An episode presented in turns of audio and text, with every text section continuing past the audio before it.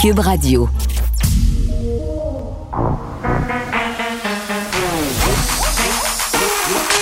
Elle a une opinion sur tous les sujets. Pour elle, toutes les questions peuvent être posées. Geneviève Peterson. Cube, Radio.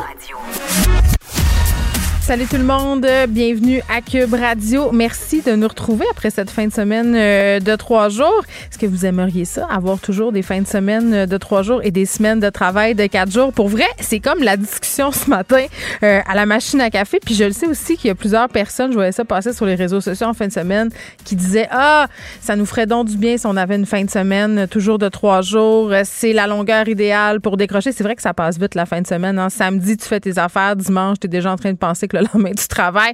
Trois jours, est-ce que ça serait la solution euh, pour la semaine de quatre jours? Évidemment, de travail? Il y a des entreprises qui l'essaient, mais c'est pas viable pour tous les types d'entreprises. J'en suis bien consciente, mais je pense que ça nous ferait peut-être du bien par moment, en tout cas, si je me fie à ce que je lis sur les médias sociaux depuis déjà quelques jours. Là, euh, cette semaine, là, c'est un dur retour à la réalité pour euh, bien des parents qui devront trouver une solution au gardiennage parce que, bon, la semaine s'annonce laborieuse à ce chapitre-là.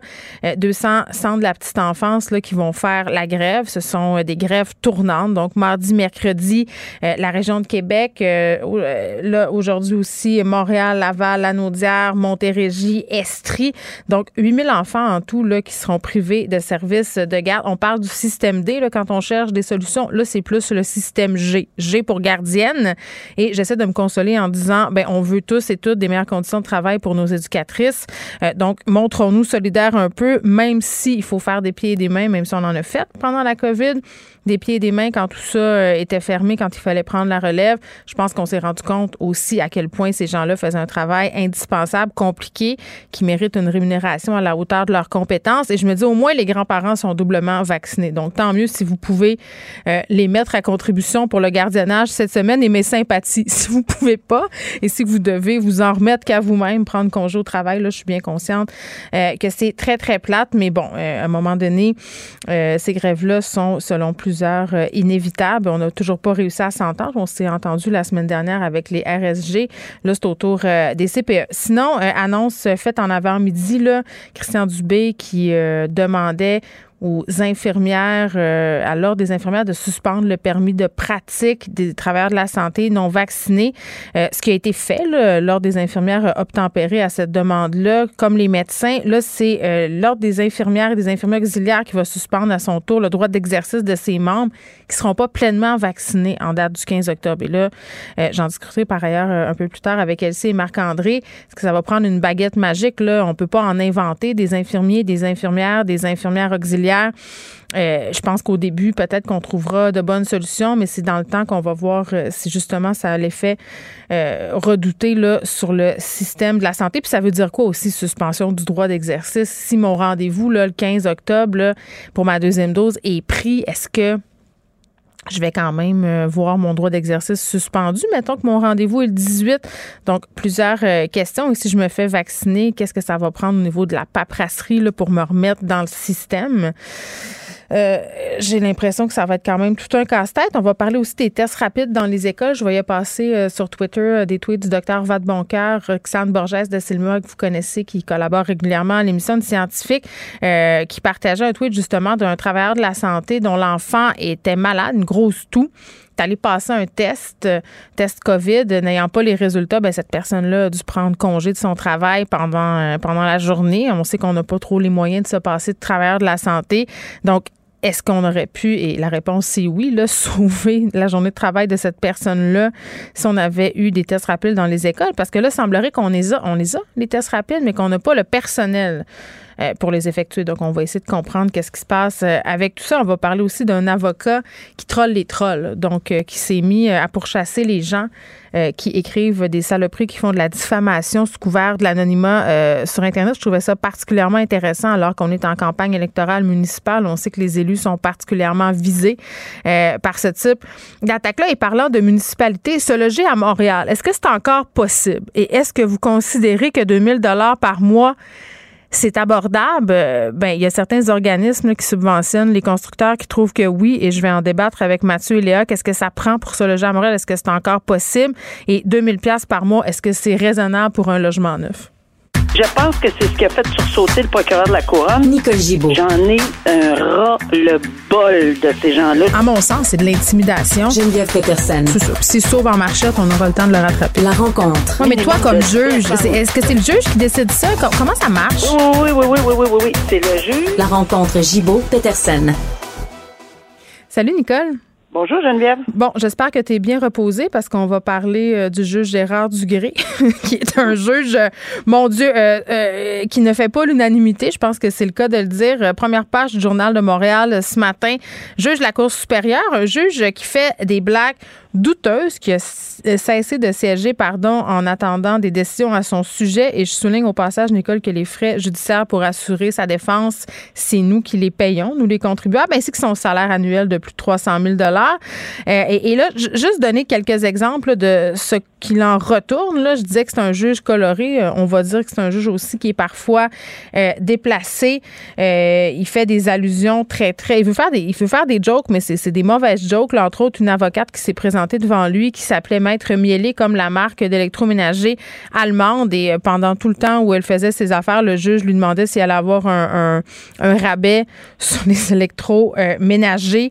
Euh, euh, une, comptable aussi dans un procès célèbre là, sur une firme de comptabilité qui aurait été entre guillemets euh, créative a demandé à, à- cette comptable là comment ça fait 2 plus 2 la comptable a répondu 4 et le juge a dit non un vrai comptable va répondre combien voulez-vous que donc toutes sortes d'affaires comme ça menacer des gens de les envoyer au cachot avec des rats euh, rire du monde qui viennent de faire des témoignages euh, en, droit familial euh, donner sa propre définition de l'alcoolisme bref un juge bien déplacé et là on fait tout ça Nicole euh, s'il est reconnu fautif là, ce juge là le juge Dugré pour avoir une réprimande, mais pas vraiment de sanction.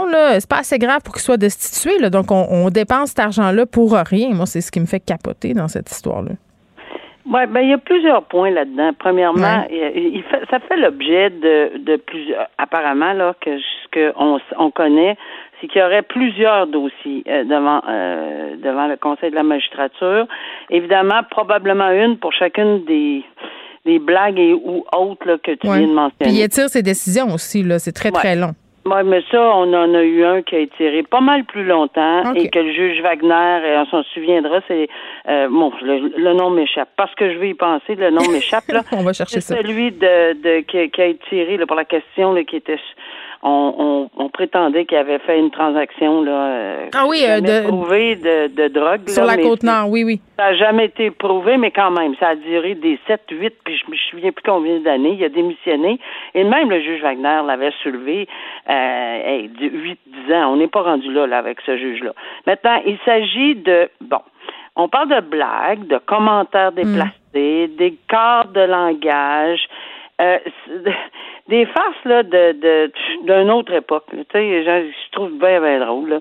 Mais est-ce que tout le monde le prend de cette façon-là? Il y en a pour qui ça peut détendre. Et je, je, je, je dis ça comme ça, là.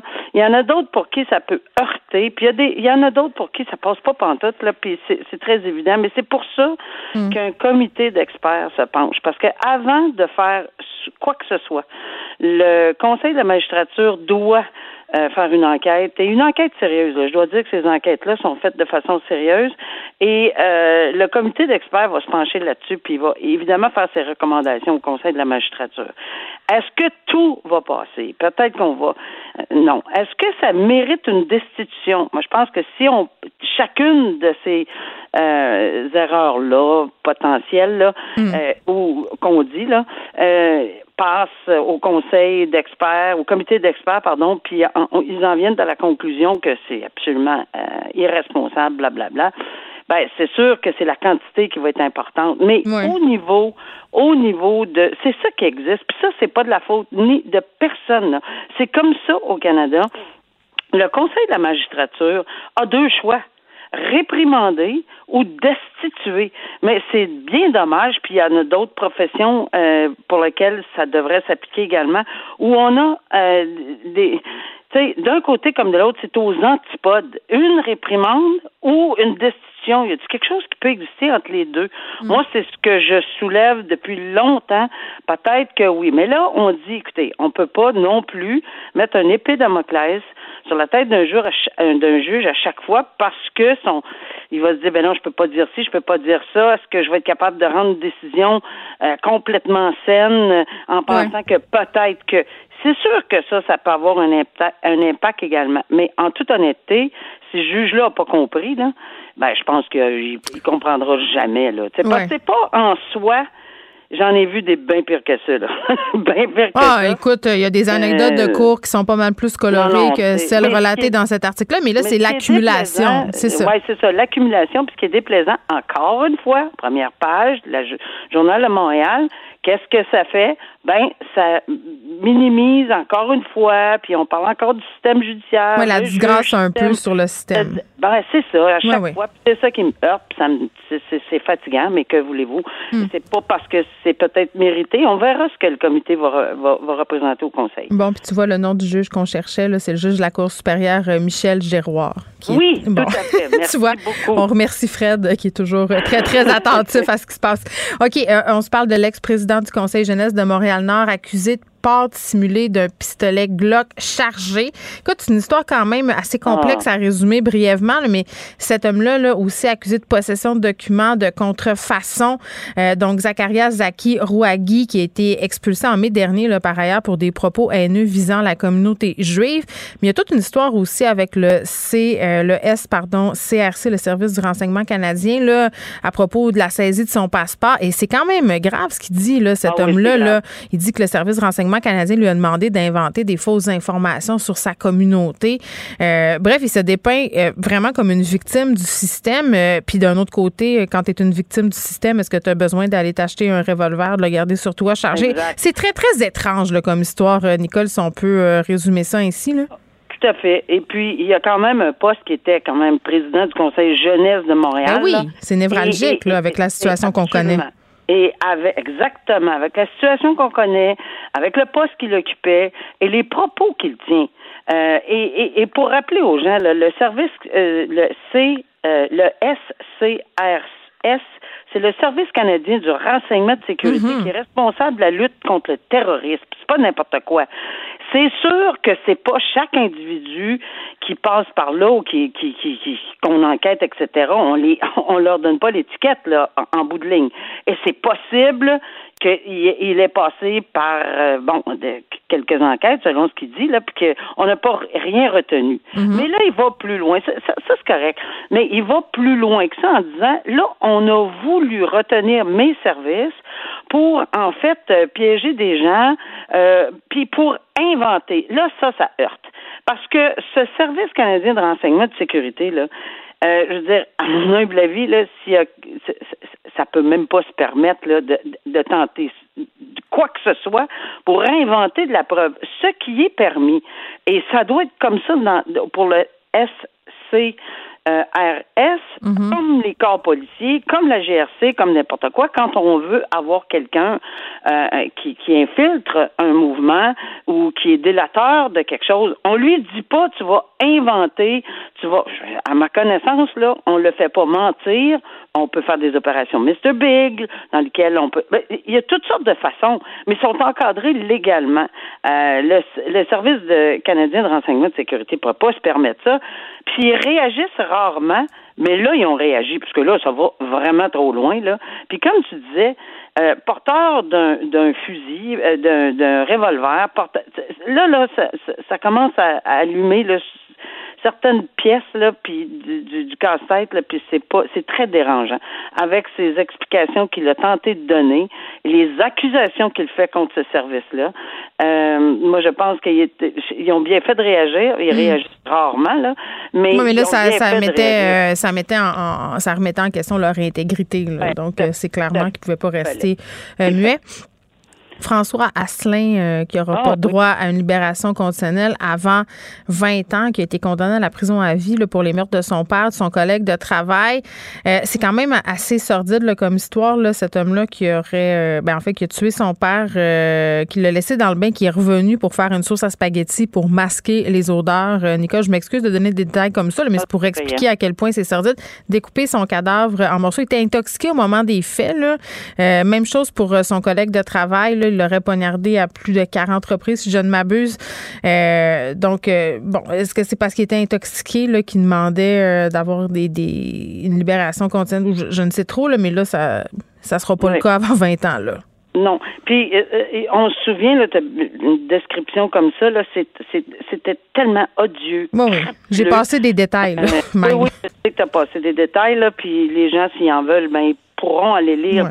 Détails. Mais, mais honnêtement là, euh, pour les fins de la discussion, ce monsieur-là avait évidemment invoqué, puis il avait le droit, la non-responsabilité. On en a C'est parlé ça. la semaine passée, la non-responsabilité criminelle, sauf que ça n'a pas passé, puis Mais parce un- qu'il était intoxiqué ou pas, c'est ça ma question. Est-ce qu'il l'a invoqué à ce chapitre-là ou pour troubles mentaux? Ben, il y a tout, tout Il y a tout là-dedans. Il a, il tout invoqué, invoqué. Il a invoqué l'intoxication, la psychose. les- il y avait. Il a essayé d'épuiser ses recours lui, là. Oui, oui. Il y a- il y a- il a les, les, euh, effectivement, il y, a, il y a des batailles d'experts, etc. Mm-hmm. Il est en appel, qui est un droit fondamental. Euh, ça, il n'y a pas de problème avec ça parce que ces avocats pensent euh, que, que, évidemment, ça n'a pas été. euh, le, le- le tribunal n'a pas, évidemment, euh, ou le jury n'a mal compris là, sur la question de la non-responsabilité criminelle et sur l'intoxication. Ben, C'est pour ça qu'on en parle. Là.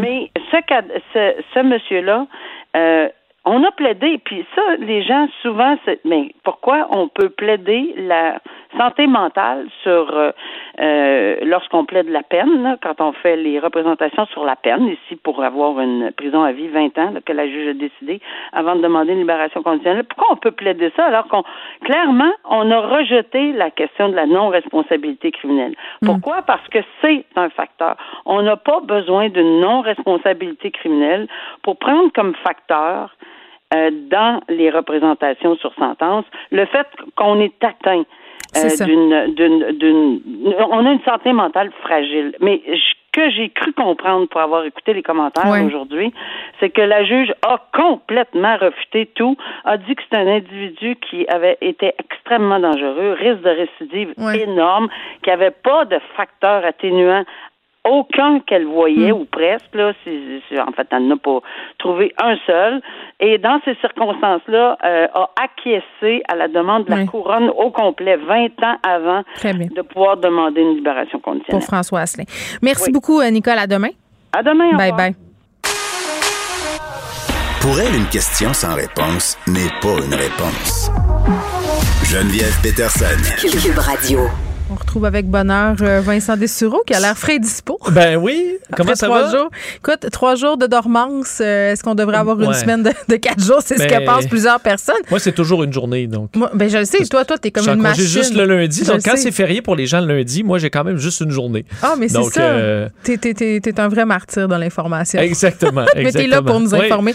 Euh, là, tu vas nous parler euh, d'une compagnie aérienne qui a décidé de faire les choses autrement pour ses hôtesses de l'air. On Oui. peut plus dire ça. Non, Agente de bord. Agent de bord. Oui, je et même pas agente parce qu'il y a des agents euh, de bord. euh, des des agents talons de bord. Mais on dit plus non, ben, non, ils sont probablement un kit plus confortable. Mais on sait que dans l'industrie, euh, ça a changé quand même un peu les uniformes d'agents de, bord. Il y a quelques compagnies un peu plus jeunes, souvent low cost, qui vont avoir des uniformes un peu moins euh, cintrés, Ouais. avec des talons moins hauts. Mais en général, dans l'industrie, il y a des kits quand même encore un peu euh, inconfortables pour Ben, le personnel. Il y a des, il y a des, ben là, on va parler des talons, mais, mais juste avant, quand, quand je suis allée en Inde, j'ai pris des vols intérieurs euh, pour Ouais. me rendre d'une région à l'autre. Et, et Vincent, là, je pense qu'on peut parler d'hôtesse de l'air. Dans ce cas-là, là, le kit des agents de bord, écoute, ça ou les matinées Playboy, c'était la même affaire. C'était des robes. ou- c'était- Ben, en Inde, en plus, c'est pas les mêmes zones érogènes qu'ici. là. C'est les épaules, les chevilles, mais c'était des trucs très, très saillants. Et les filles étaient maquillées comme des chars volés. On savait pas trop ce qu'elles s'en allaient faire. Elles devaient tellement être inconfortables, les pauvres. Des talons de 10 pouces, un chignon liché avec un postiche, Ben, des c'est ça. bijoux. J'étais là, qu'est-ce qu'elles font? C'est pourquoi, dans le fond, ils servent du café? À, à quoi ça sert? Là, on n'est pas dans Ben un oui. grand restaurant de luxe. là, et de toute façon, il faut dire, on a enlevé tout ce, que ça avait, tout ce qu'il y avait de glam à prendre l'avion euh, Ouais, depuis qu'en 20 ce ans. moment- Là. oui. Euh, donc, d'avoir une, euh, une, une agente de bord euh, stylisée, cintrée en talons hauts, quand tu lui commandes ton roulé au jambon à 12 dollars, puis tu payes avec ta petite carte Puis de quatre montres, les crédit. petites sorties de secours, puis le, le- le petit masque. C'est puis- ça, puis elle te donne une moitié de tomate chaud ouais. avec glace ou pas de glace. On n'est pas. euh, écoute, qu'elle soit en talons hauts, ça change rien pour personne. Et là, c'est ce qu'a compris en gros la compagnie aérienne ukrainienne SkyUp qui a Ouais. dit euh, là, c'est assez, les uniformes inconfortables, parce que non seulement on élimine les talons hauts, maintenant, c'est des, euh, des, des espadrilles, de- des hein.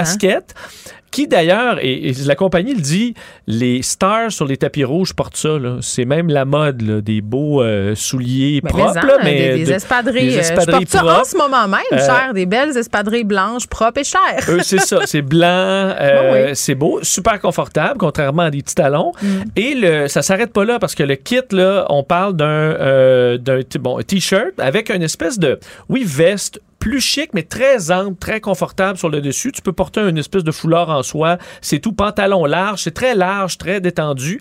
Euh, parce que la compagnie dit, les agents de bord là, euh, font un travail extrêmement difficile. Ah oui, debout pendant des heures. Ils disent souvent les anciens souliers, les agents de bord après un vol de 12 heures, là, ils sont plus capables de marcher, là, ils ont mal partout. Écoute, ça me fait penser à un chiffre de bar. Moi, Vincent, j'ai vécu ça, là, euh, les talons hauts obligatoires pendant un chiffre de 6 heures derrière le Toi, bar. t'as été shooter girl J'ai été aussi. shooter girl, j'ai été barmaid dans des super gros bars au Saguenay et à Montréal et, c'était obligatoire. Tu devais porter des talons, Vincent, et pas des petits talons de 2 pouces. Non, non. Les gros talons de 4 pouces, toi, chaud. J'avais le pied complètement déformé. J'ai eu des problèmes de dos avec ça, une hernie discale. Puis j'étais tellement rendue habituée d'endurer la douleur, parce qu'on parle d'une douleur lancinante, et ça sur plusieurs heures, que je ne sentais plus rien.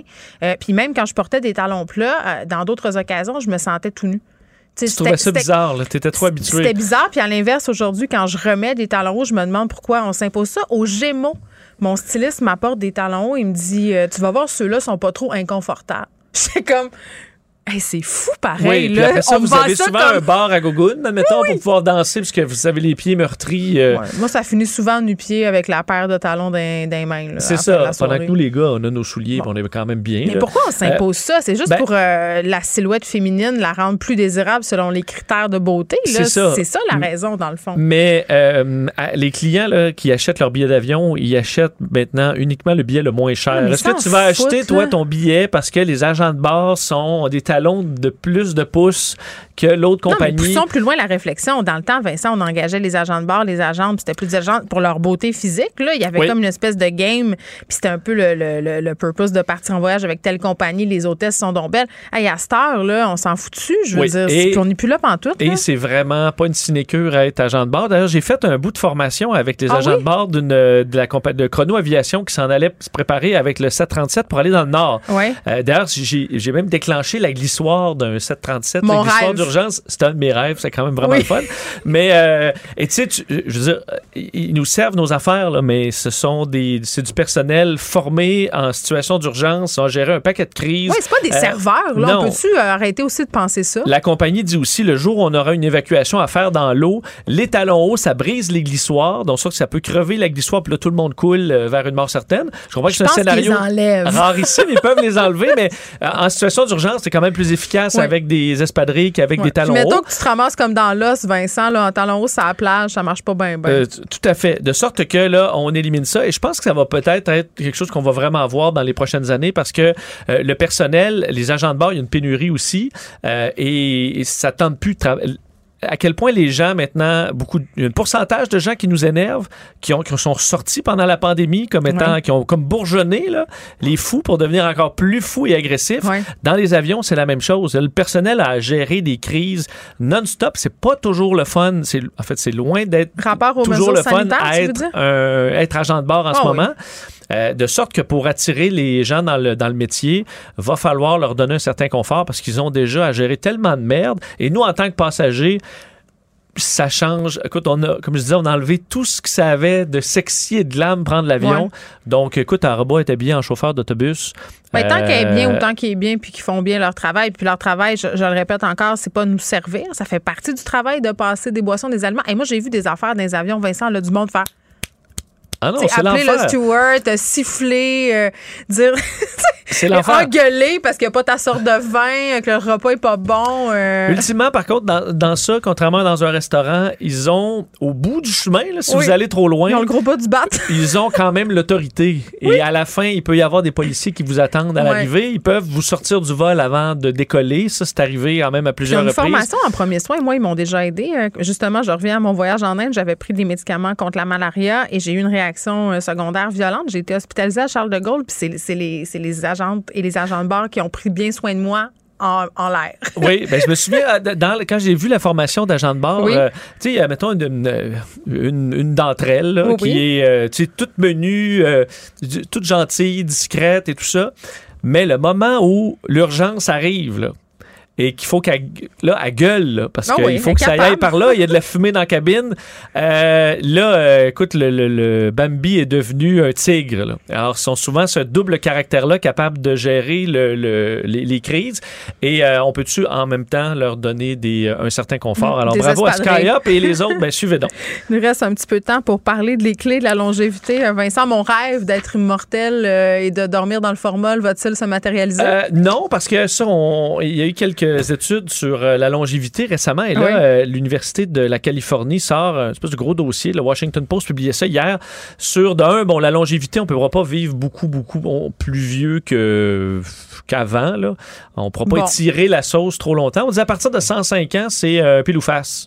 Ah oui, un an, hein? c'est ça. comme un. Ouais. C'est ça. Et là, ils ont donné quelques, euh, quelques conseils là, sur la longévité qu'on connaît dans certains cas. Évidemment, la- la- l'alimentation, il faut manger moins de viande rouge. Alors, là, on dit 50 de nos protéines ne devraient pas venir des plantes. Ah, oui. Ça, euh, ça Boire marche. du gourou, c'est-tu euh, Euh, considéré comme étant ben, une habitude pas- santé? Écoute, c'est pas écrit. Bon, je suis correct. euh, La caféine, je peux continuer à Moins abuser. de pâte patate.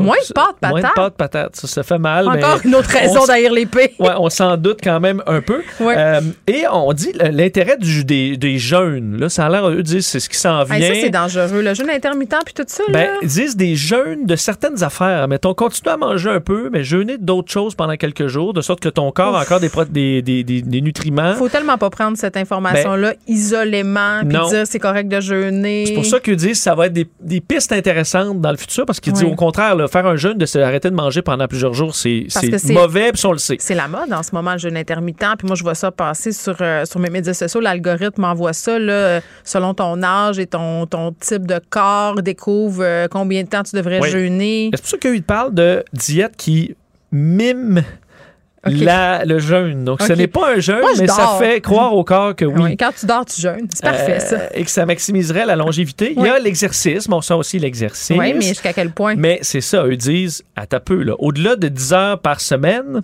c'est euh, tu baisses ta longévité. Ben, Il y a des gens qui sont accros au sport. Moi, les gens, les ultramarathoniens, là, ils ils sont très conscients que ça use leur corps puis que ça brise leur corps. là. C'est pas santé, faire Ils des en ultramarathons. sont là. tous conscients? Ben, c'est une drogue à un moment donné. Ouais. Alors, il y a ça eux aussi. disent en là. 2 2h30 à 4h30. En gros, là, trois fois par semaine. L'idéal, trois fois par semaine d'exercice pendant à peu près une demi-heure intensive. Là. Ben, je m'entraîne quatre fois, je vais-tu mourir plus jeune? Euh, non, mais non, Non, parce ça, c'est à cause de la Trois drogue. fois un peu cardio, puis deux fois muscu, là, Ah, c'est sur deux jours séparés, au moins par une journée. Bon. Et là où, pour terminer, là où ça devient un peu plus euh, un peu différent, parce que ça, c'était les classiques, là, avoir une relation à long terme Avec un- avec un autre être avec humain? un autre être humain. Ah. Avoir un partenaire de vie près de soi, ça, ça, ça a un effet euh, très important sur la Mais longévité. moi, je crois à ça. Je crois aussi qu'il y a des gens qui se laissent aller dans la solitude, euh, puis là, ils perdent l'acuité mentale, l'acuité Oui. physique. Absolument, dans tout ça, c'est, ça fait des miracles. Et l'optimisme. Oups, là, là, c'est peut-être là où. euh, Il va falloir que tu travailles là-dessus. Oui. Ben, on dit qu'il y a une partie de l'optimisme qui vient euh, des, euh, de la génétique, Ouais. qui déjà naturellement le sont, mais qu'on peut travailler là-dessus. Et on dit ceux qui, se, comme tu le disais, se laissent un peu aller. Ouais, oui. euh, Ben, on est dans souvent- une époque où le cynisme est quand même très roi, là, on va Ouais. se le dire. Et dans des coins plus pauvres où naturellement, la vie que tu as eue t'amène pas nécessairement à être Mm. optimiste.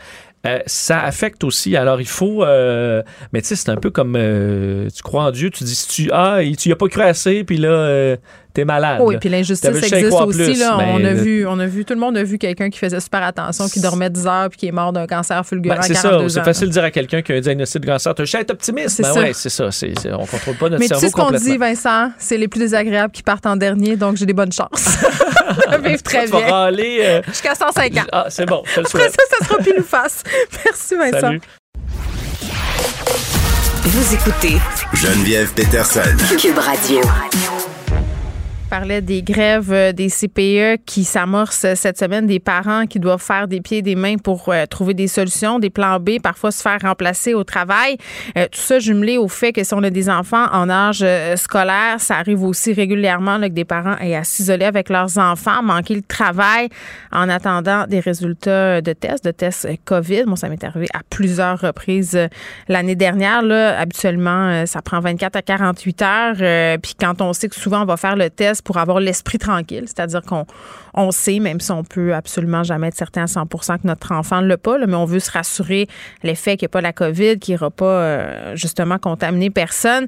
Donc, on, fait le test et là, on s'isole et ça peut créer des frustrations. Puis ça se passait euh, sur Twitter là, ce matin, hier soir, euh, des, un, infirmier qui partageait le fait qu'il bon, devait rater une journée de travail. On sait à quel point on a besoin de personnel en santé. Là, son fils qui avait une grosse toux, qui n'avait pas eu son résultat, test rapide lui aurait évité ça. On en a des tests rapides, mais ils sont toujours pas pleinement utilisés dans les écoles de la province. Et on en jase avec Nicolas Prévost, qui est président de la Fédération québécoise des directions d'établissements d'enseignement. Monsieur Prévost, bonjour. Bonjour, Madame Peterson. Bon, la fameuse question des tests rapides. on s'en parle.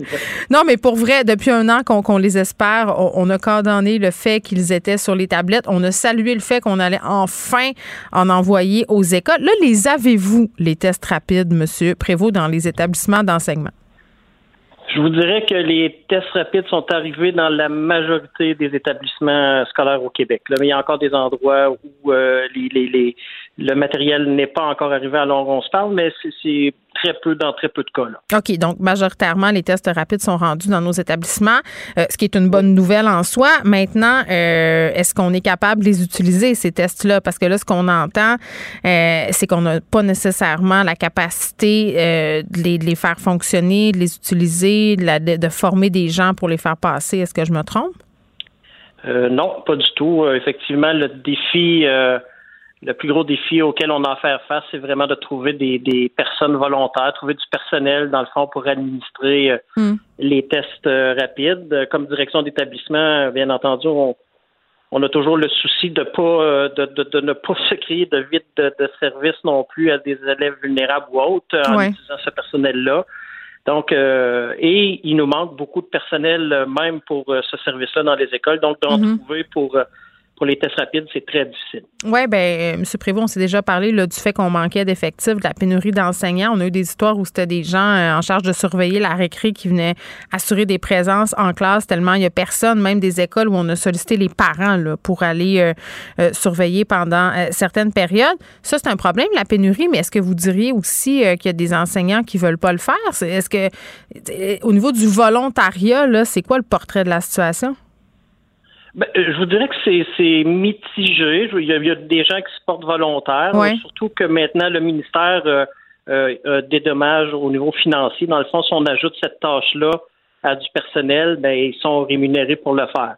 OK. Mais euh, on a quand même du personnel qui, euh, qui, qui sont un peu réfractaires. Bon, ils voient un acte euh, médical. euh, nous, on a la confirmation de la CNESST que ça n'en est pas un, mais il y a quand même une certaine crainte là, de, de- du personnel scolaire et des craintes aussi euh, des parents là, qui, qui ne souhaitent pas bon, que leur enfant ait ce dépistage rapide-là euh, fait par du personnel scolaire. Donc, on a un peu des Mais ils deux, voudraient c'est- quoi? ça reste difficile de trouver. Il voudrait que ça soit une infirmière ou un infirmier qui procède à tout ça, l'infirmier de l'école, par exemple?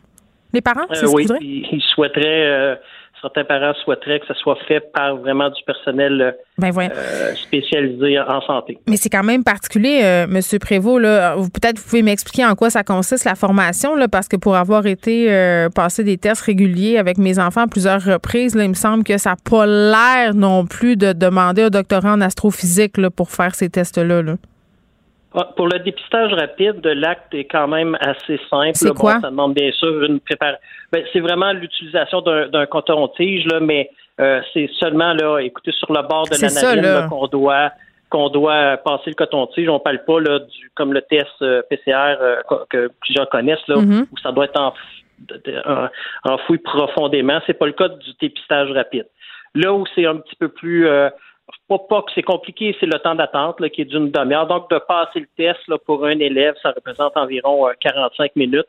Mais non, c'est pas euh, c'est pas très pour l'enfant. Les vidéos sont très bien faites de la santé publique là, pour euh, pour la formation et, cette information-là doit être transmise aux parents. Est-ce qu'on peut se dire entre vous et moi par boîte à bois, là, 45 minutes, c'est le temps que la secrétaire m'appelle puis je revienne du travail pour aller chercher mon enfant au pire? je veux dire, c'est quand même ça, nous sauverait quand même bien des maux de tête. Là, puis c'est ça l'objectif de tout ça, c'est de dire bon, mais mon enfant est à l'école, il y a les symptômes, puis il y a, là, on pourra faire ce test-là en attendant d'avoir une confirmation par un vrai test ou pas, mais il y a bien des parents, là, si on met de côté ceux qui voudraient absolument que leurs enfants soient testés par du personnel de la santé, M. Prévost, qui se disent, les parents, je parle, ben pourquoi nous, les parents, on peut pas les, les faire, les tests rapides à la maison? Pourquoi on nous en fournit pas? Ça serait tellement plus simple. Avouez, ça, ça, réglerait quand même des problèmes oh. euh, de façon euh, quand même euh, assez efficace, là. Ben oui, je pense que ça ferait l'affaire du. Moi, je voudrais ça. Là. scolaire et des parents, mais on sait qu'il y a quand même, euh, à, ma connaissance, un centre de service ou deux qui présentement sont en, en essai avec un test qui se fait par gargarisme. Et c'est et c'est fait par les parents. Dans le fond, euh, l'école va communiquer avec le, parent en question, l'élève sera isolé à la maison ou le test sera passé par les parents. Euh, bon, on attend la validation. Ce qu'on comprend là, du ministère de la Santé publique, c'est qu'ils font ces prototypes-là, ces tests-là, mm. là, avec des projets pilotes et on attend de voir si c'est valide ou pas. Mais effectivement, ça pourrait être, je pense, tout le monde serait assez heureux de euh, cette, procédure-là, les parents premiers. Ben, les parents, ils veulent participer aussi en grande majorité, là, M. Prévost. Là.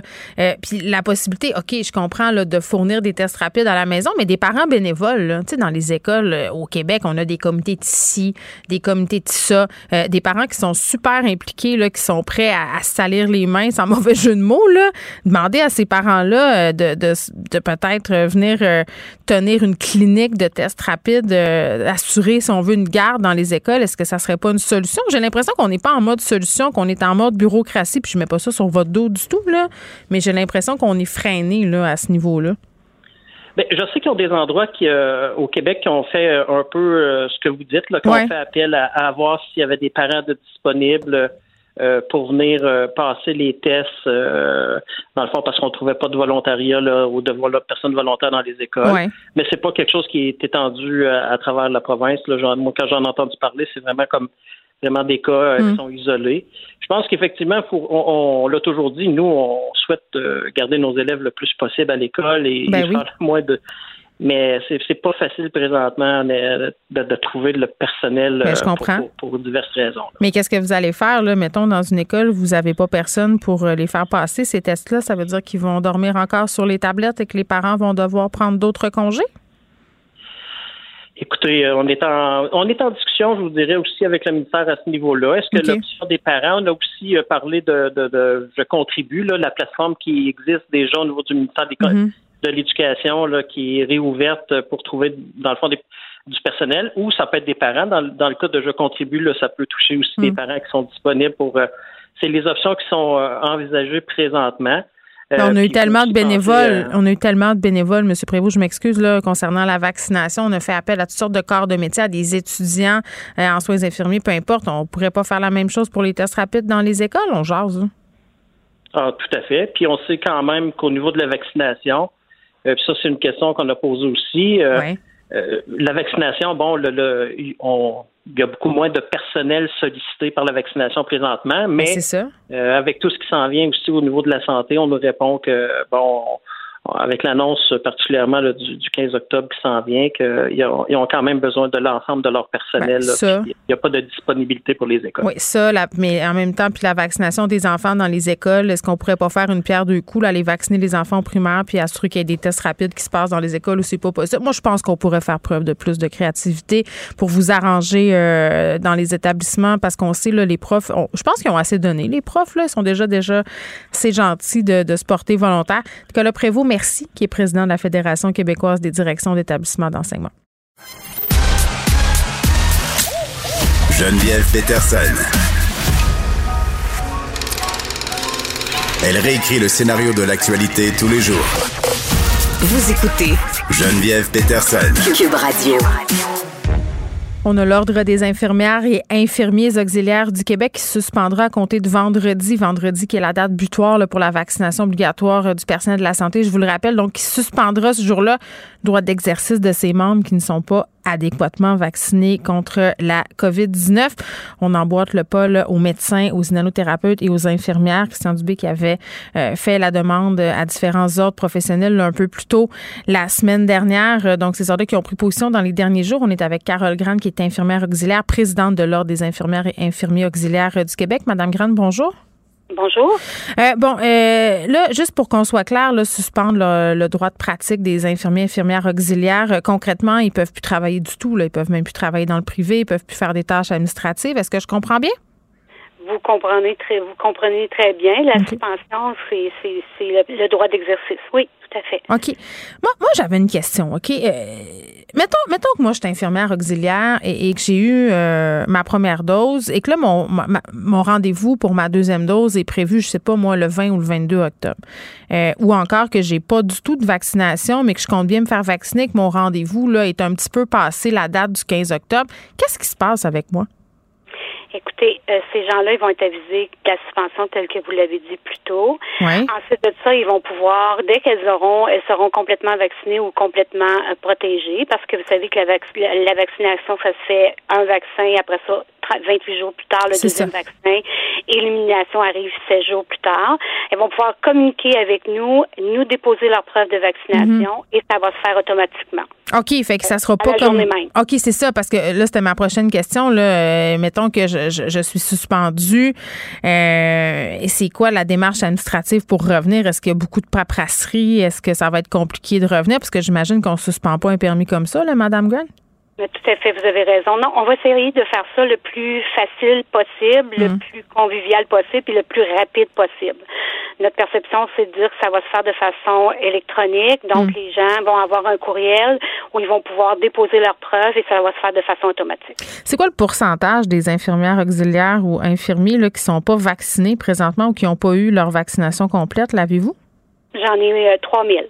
C'est quand même conséquent, là. 3000 personnes, c'est pas comme 6 personnes, là. C'est un nombre quand même important des travailleurs de la santé. Euh, puis, est-ce, est que vous pensez que cette mesure-là, là, parce que visiblement, là, pour certains, de dire qu'à compter du 15 octobre, euh, c'était obligatoire, ça n'a pas été suffisant, là, de suspendre comme ça permis de pratique, est-ce que vous pensez que ça va avoir l'effet escompté, là? C'est-à-dire que ces 3000 personnes-là, euh, ish, vont aller se faire vacciner? Écoutez, on espère que ça va euh, les inciter à le faire. Ça fait longtemps qu'on les encourage fortement à, à se faire vacciner. Euh, on dit toujours que le vaccin, c'est prouvé scientifiquement que ça limite la propagation du virus. Mm. Alors euh, oui, on espère que cette mesure-là va les inciter. Bien, en même temps, sujet délicat, Madame Gunn, vous avez des syndicats qui vous tirent dans les pieds, entre guillemets, c'est-à-dire qu'ils veulent pas se prononcer clairement, qui défendent leurs membres non vaccinés. Donc, évidemment, ils rament pas dans le même sens que les ordres, là. Écoutez, les syndicats, ils ont leur propre euh, façon de voir les choses. Ils ont des droits. Ils vont déposer ce qu'ils ont à déposer, puis euh, ils seront traités par les tribunaux qui, qui vont avec. Là. Oui, puis, puis je me dis, Madame Grant, aussi en même temps, si une personne est rendue là à pas vouloir se faire vacciner alors qu'on sait tout ce qu'on sait, puis force est d'admettre que les infirmiers infirmières auxiliaires ont vu les ravages de la COVID dans le système de la santé, là, ils ont été les témoins de ça, ils étaient aux premières loges. Euh, si ça, ça n'a pas suffi, si la vaccin, vaccination obligatoire n'a pas suffi, si le fait aussi qu'on suspende leur droit de pratique, ils vont jusqu'au bout de ça, euh, je pense qu'on va les avoir perdus, ces gens-là, là, dans quelle optique ils vont vouloir revenir, euh, dans quelle optique on va les ramener aussi, qu'est-ce qui va rester ensuite? C'est une question aussi qu'il va falloir se poser, là. Oui, tout à fait. Par contre, on fait le pari que cette mesure-là va les, mm. les, les interpeller directement. On espère que ces gens-là vont bien euh, réfléchir à la situation ou voir les, les, les conséquences. Mm. Parce que, tu sais, vous savez, euh, mettre un permis en suspension, c'est pas ça, ça, ça c'est lourd de conséquences. Oui, c'est pas anodin. Alors, euh, alors euh, elles auront la, la possibilité de, de, faire ce choix-là, puis, euh, puis on, on souhaite qu'elles aillent de façon, mm. Comment je pourrais dire, qu'elle qu parte et qu'elle se fasse vacciner. C'est mm. notre le plus cher. On veut garder nos infirmières auxiliaires, on en a besoin. On veut assurer des soins de qualité à la population. Alors euh, oui, on voudrait bien qu'elle reste avec nous. En même, temps, comme, comme citoyenne, comme personne qui est amenée peut-être euh, éventuellement à recevoir des soins, euh, j'entends des directeurs, des gens qui sont cadres en santé qui disent OK, c'est bien beau tout ça, mais on n'a pas de baguette magique. Là, passer le 15 octobre, qu'est-ce qu'on va faire? Est-ce que ça vous inquiète, ça, le manque d'effectifs, passer cette date-là? Mais écoutez, c'est sûr que ça nous inquiète. On entend le ministère dire qu'on a fait des plans de contingence. Mm. Alors, on a hâte de voir quels seront ces plans-là. Ils devraient être déposés incessamment. Euh, puis, on va voir, on va les surveiller pour voir, pour être certain que tout est fait dans les règles de l'art. Là. Tout à fait. Oui, mais on ne pourra pas en créer des infirmiers, infirmières auxiliaires. C'est une formation quand même qui demande un certain temps. Vous avez raison. On peut pas les, on peut pas les créer. Par contre, euh, j'aurais tendance à vous dire, euh, permettons aux infirmières auxiliaires qui sont sur place de faire leur plein champ d'exercice. Ça va sûrement aider la chose. Hmm. Carole Grant, merci, qui est infirmière euh, auxiliaire, présidente de l'Ordre des infirmières et infirmiers auxiliaires du Québec. On vous rappelle que l'Ordre a emboîté le pas aux médecins et lanothérapeutes infirmières, euh, suspension du permis de pratique à compter du 15 octobre pour ceux euh, qui ne sont pas vaccinés adéquatement. Vous écoutez Geneviève Peterson. Cube Radio. On s'en va euh, complètement ailleurs au niveau de la vaccination, là, mais on parle du major général Danny Fortin qui est en charge de l'opération vaccinale. Vous rappelez, euh, renvoyé de son poste de responsable de la vaccination euh, pour des allégations d'agression sexuelle, demander une révision, ça a été refusé en cours fédérale. Puis peut-être juste pour qu'on se fasse un petit rappel des faits, là, vraiment, Danny Fortin qui était le visage, là, comme je vous l'ai dit, de l'opération distribution des vaccins novembre 2020. Le 14 mai a été ses fonctions, allégation des conduites sexuelles. Un mois plus tard, il a contesté cette décision-là, demandé une révision. Euh, on a entendu sa cause euh, le 28 et le 29 septembre euh, dernier. Le plaidé là, que ça a mis de côté le résultat d'une ingérence politique du gouvernement Trudeau, que c'était un tribunal militaire qui n'a pas eu droit à l'équité procédurale requise ni à la présomption d'innocence d'ailleurs. Et là, aujourd'hui, on a une décision et bon, on a décidé de ne pas aller de l'avant avec cette affaire-là. On va faire le point sur tout ça avec Maître Michel Michel Drapeau, qui est avocat en droit militaire. Maître Drapeau, bonjour. Bonjour à vous. Bon, euh, quand même, là, euh, je pense que c'est important de le, préciser. On ne parle pas d'accusation d'agression sexuelle euh, déposée en haut par le directeur des poursuites criminelles et pénales, parce que des fois, on mélange beaucoup de choses. On parle de la contestation de la décision de le tasser du rôle de responsable de la vaccination en lien à ces allégations-là. Ce, ce dossier-là, il va suivre son cours. Je parle des accusations. là, Qu'est-ce qu'on fait, euh, Maître Drapeau, dans ce cas? On évoquait là, du côté de M. Fortin, on demande euh, une révision. Est-ce que ça tient la route, cette demande-là, selon vous? La décision est, remplie de sens, en le sens qu'elle va exactement dans la direction de la jurisprudence, tant devant les cours supérieures du Canada que devant la Cour fédérale. Alors, moi, je pratique dans ce domaine-là de façon régulière. Mm. Et puis, euh, si quelqu'un avait demandé mon avis à ce moment-là, j'aurais dit attention, parce qu'il faut épuiser, puis il faut que la Cour soit convaincue qu'on a épuisé le processus de grief, et c'est à deux vitesses dans les, euh, au niveau des forces armées, tout en étant conscient que plusieurs juristes ont examiné le système de justice militaire disant au fait qu'il ne fonctionne pas, qu'il est, mm-hmm. euh, qu'il est, euh, ben, aggravé de toutes sortes oui, on en a parlé ensemble tous les deux à plusieurs reprises. C'est une justice parallèle. Là. Exactement. Alors, le système ne fonctionne pas, mais la Cour est là pour appliquer la loi, non pas pour faire la loi. Alors, avant que la Cour dise je vais mettre le système de grief des forces armées canadiennes qui est rempli de problèmes de côté hmm. et je vais je vais moi prendre la décision sans avoir accès à toutes les informations, l'expertise mm. nécessaire. C'est une c'est une marche qui est très très très haute. Alors, je suis pas surpris par la décision. C'était ça a été plaidé par les avocats de la justice qui ont dit qu'il devrait aller là.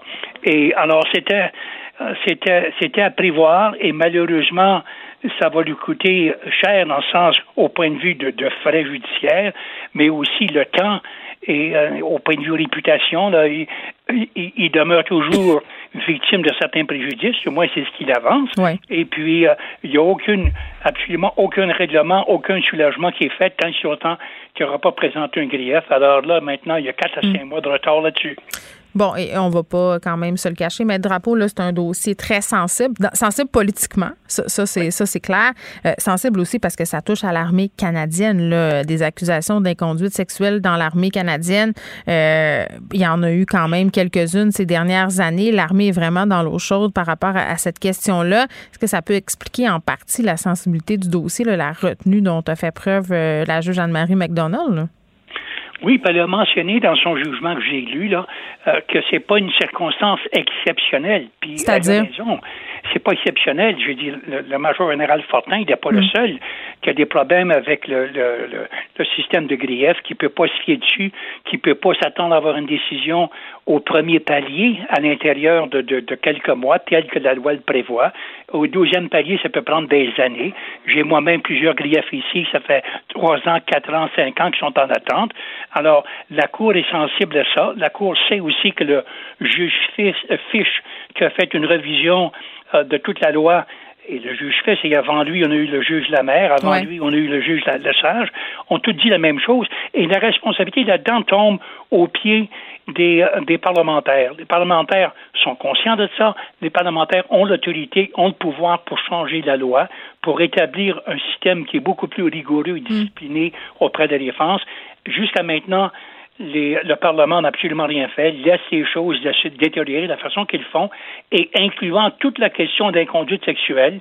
Alors moi, j'ai hâte d'avoir euh, un, nouveau cabinet, espérons une nouvelle équipe, certainement parlementaire, mais une nouvelle équipe aussi mm. à la tête du ministère de la Défense, le chef de la Défense, le sous-ministre et plusieurs autres joueurs pour prendre justement ce problème-là en main euh, de façon définitive, parce que présentement, c'est pas d'aujourd'hui, c'était au moins depuis 1993 qu'on dénonce le problème d'assaut sexuel dans les forces inconduites.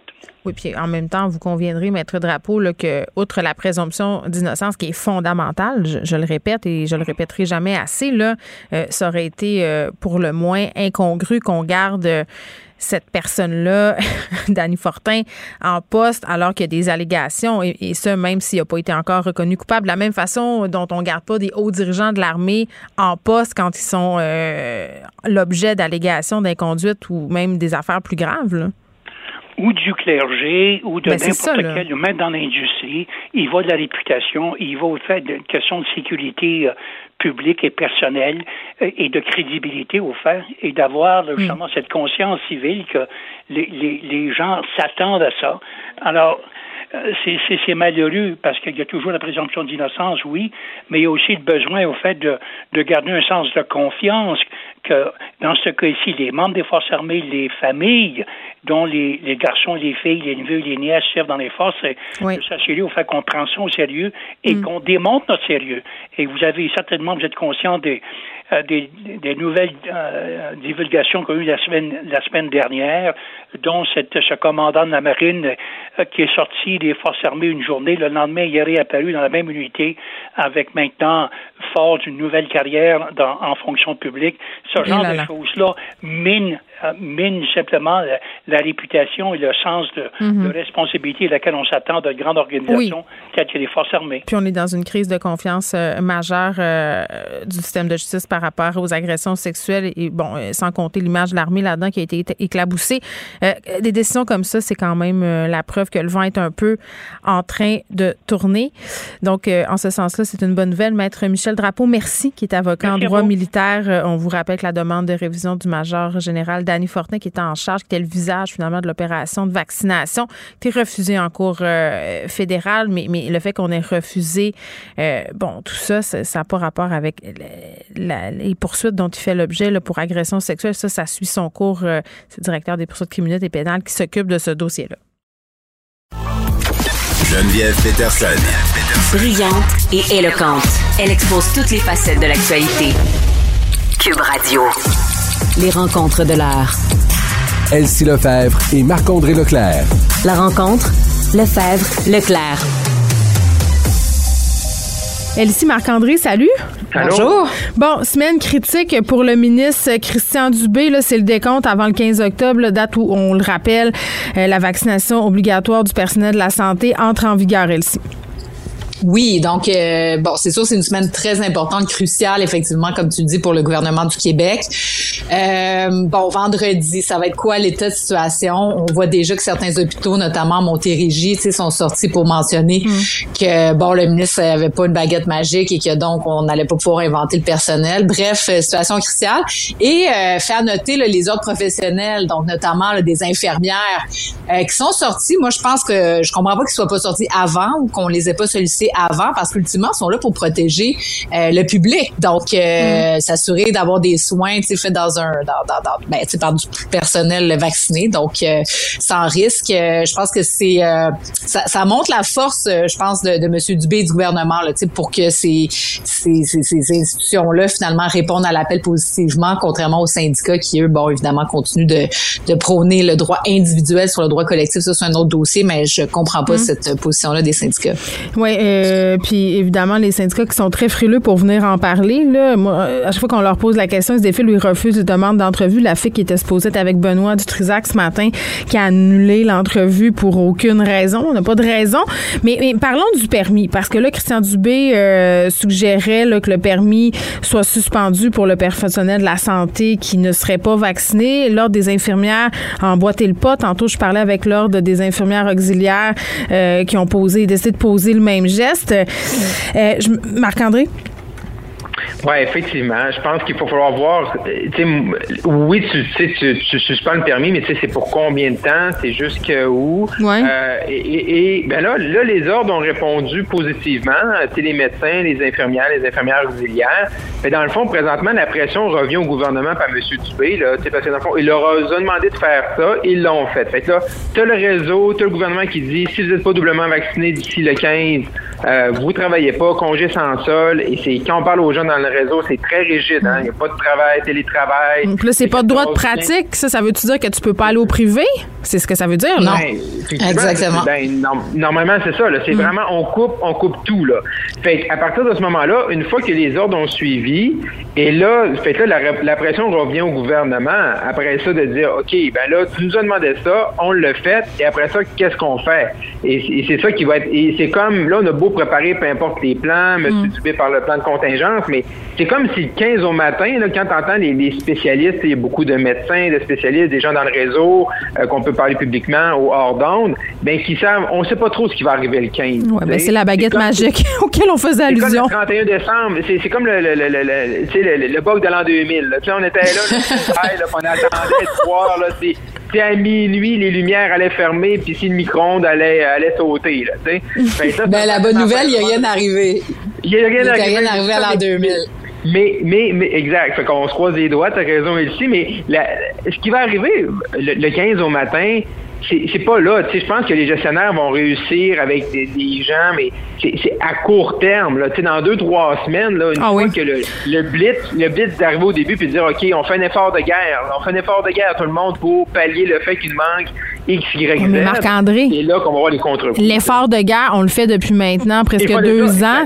Euh, les gens sont à bout. Ben oui, les, ah gens ont pas eu de vacances. Euh, je comprends que peut-être pour les deux, trois premières semaines, on pourra s'arranger en disant bon, ben on va attendre de, de voir si on a des mesures euh, entre guillemets qui sont transitoires. Là, qu'est-ce qu'on va faire avec ça Mais je reviens avec la baguette magique auquel Elsie faisait référence en début de chronique. À un moment donné, j'ai l'impression que c'est ça que ça va nous prendre une baguette magique parce qu'il n'y en aura pas de solution magique peut pas en, créer, on peut en pâte à modeler là, du personnel de la santé. Monsieur Legault, d'ailleurs, ça les fait dire à plusieurs reprises, hein, quand il, serrait la vis et qu'il faisait ses sorties, là, soit sur les préposés aux bénéficiaires et tout ça, il peut pas en sortir d'un chapeau, maner des infirmières. Puis est-ce qu'on les ramène, ces gens-là, puis comment on les ramène, puis dans quel contexte? Tu sais, si tu suspends un permis là, de pratique, là, je sais pas, là, je suis pas dans le secret des dieux, la gang, là, mais la paperasserie pour leur avoir, ça va ressembler à quoi?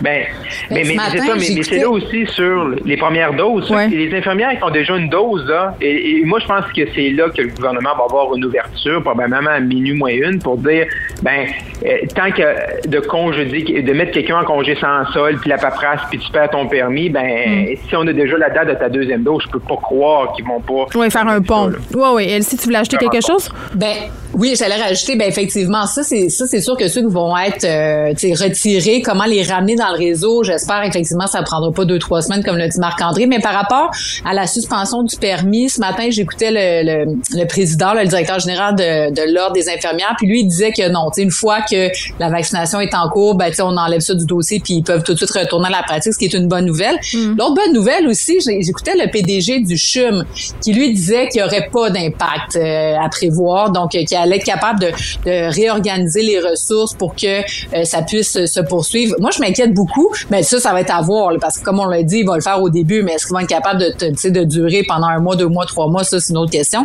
Mais l'enjeu aussi, c'est les petits. Donc, euh, tu sais, euh, les, les médecins de famille, par exemple, les mm-hmm. groupes de médecine familiale, où là, il y a comme une infirmière ou un médecin, ou tu sais, bon, comment ils vont faire? Ça va être plus difficile dans des petits groupes parce qu'une personne devient vraiment un pilier de l'organisation, contrairement à des plus grosses organisations où là, ben, tu as, une plus grande flexibilité de personnel. Donc, bref, c'est hmm. tout un casse-tête. C'est vraiment la semaine prochaine, je pense qu'on va être capable d'analyser l'impact tangible de tout ça, là, de ben. Vas-y, marc Puis, puis, aussi, puis aussi une réalité, tu sais, en, en, en, centre urbain puis en région, parce que euh, tu sais, des, mhm. fois, ce qu'on demande aux gens en région, là, c'est comme si, de, mettons, euh, de prendre quelqu'un de, de Montréal puis d'aller euh, accoucher à Trois-Rivières. Tu sais, je veux dire, ça, ça a l'air bien fin, tu sais, qu'on dit ça. Tu sais, des fois, j'entends. Ben oui, c'est pas toi qui accouches dans le char. ouais, c'est ça. T'accouches dans le milieu, sur le bord, sur le bord de la 20 ou de la 40. Non, mais je sais pas si M. Legault et Jason ont une contraction sur l'autoroute, là, mais je le souhaite à personne. Non, non, c'est ça. fait que là, là, tu dis, tu dis, OK, euh, il parlait des gens de sanitaire parce qu'on veut fermer d'urgence à Lyon, mais c'est pas grave, ils ont juste allé à Val d'Or. Mais tu sais, ben oui, Val d'Or, l'hiver, c'est pas, tu sais, je veux dire, oui, oui, c'est différent. Si tout se passe bien, là, s'il n'y a pas de complications, euh, moi, parle-moi pas là-dessus, là, la délocalisation des, des, des, centres de périnatalité et tout ça, puis le fait que les femmes en région éloignée peuvent pas accoucher comme bon leur semble, là, ça ça me rentre pas dans la tête, mais, mais c'est vrai qu'on va le voir dans deux, trois semaines. Oui. C'est ça. Puis ce qu'on demande aux gens en région, on ne demanderait jamais aux, gens jamais. qui Jamais. Pas, hey, Madame de Montréal, allez vous faire accoucher à Trois-Rivières, voyons donc. Non, mais c'est tout le temps inéquitable. Non, mais c'est tout le temps inéquitable. Il faut que tu acceptes euh, que parce que tu es loin, tu as moins de services, alors que tu paies autant d'impôts, tu paies autant de taxes que n'importe où ailleurs au Québec. Moi, ça me fait capoter. Euh, c'est mon cri du cœur en faveur des régions. Euh, on, voit, on voit, on voit d'où je vais. Mouvement Montréal, Elsie, qui propose un référendum sur le bilinguisme. Écoute, je suis sans connaissance. Donc, euh, Mouvement Montréal, ça, c'est Balarama Holness. Donc là, j'essaie de suivre les péripéties parce qu'on se rappellera que Balarama Holness, lui, il s'est présenté à Projet Montréal à la dernière élection à la mairie de Montréal-Nord. Là, il a perdu son élection, il était frustré. Et donc là, il a dit qu'on l'avait utilisé. Il a commencé à parler de racisme systémique. Il a fait, une, mm. il a, fait une pétition, bref, qui a, qui a, généré une consultation à Montréal. Il se présente. Et là, euh, il a pris le dessus sur son quatrième opposant, si on peut dire la troisième voie. Donc, il a réussi à rallier Marc-Antoine Desjardins.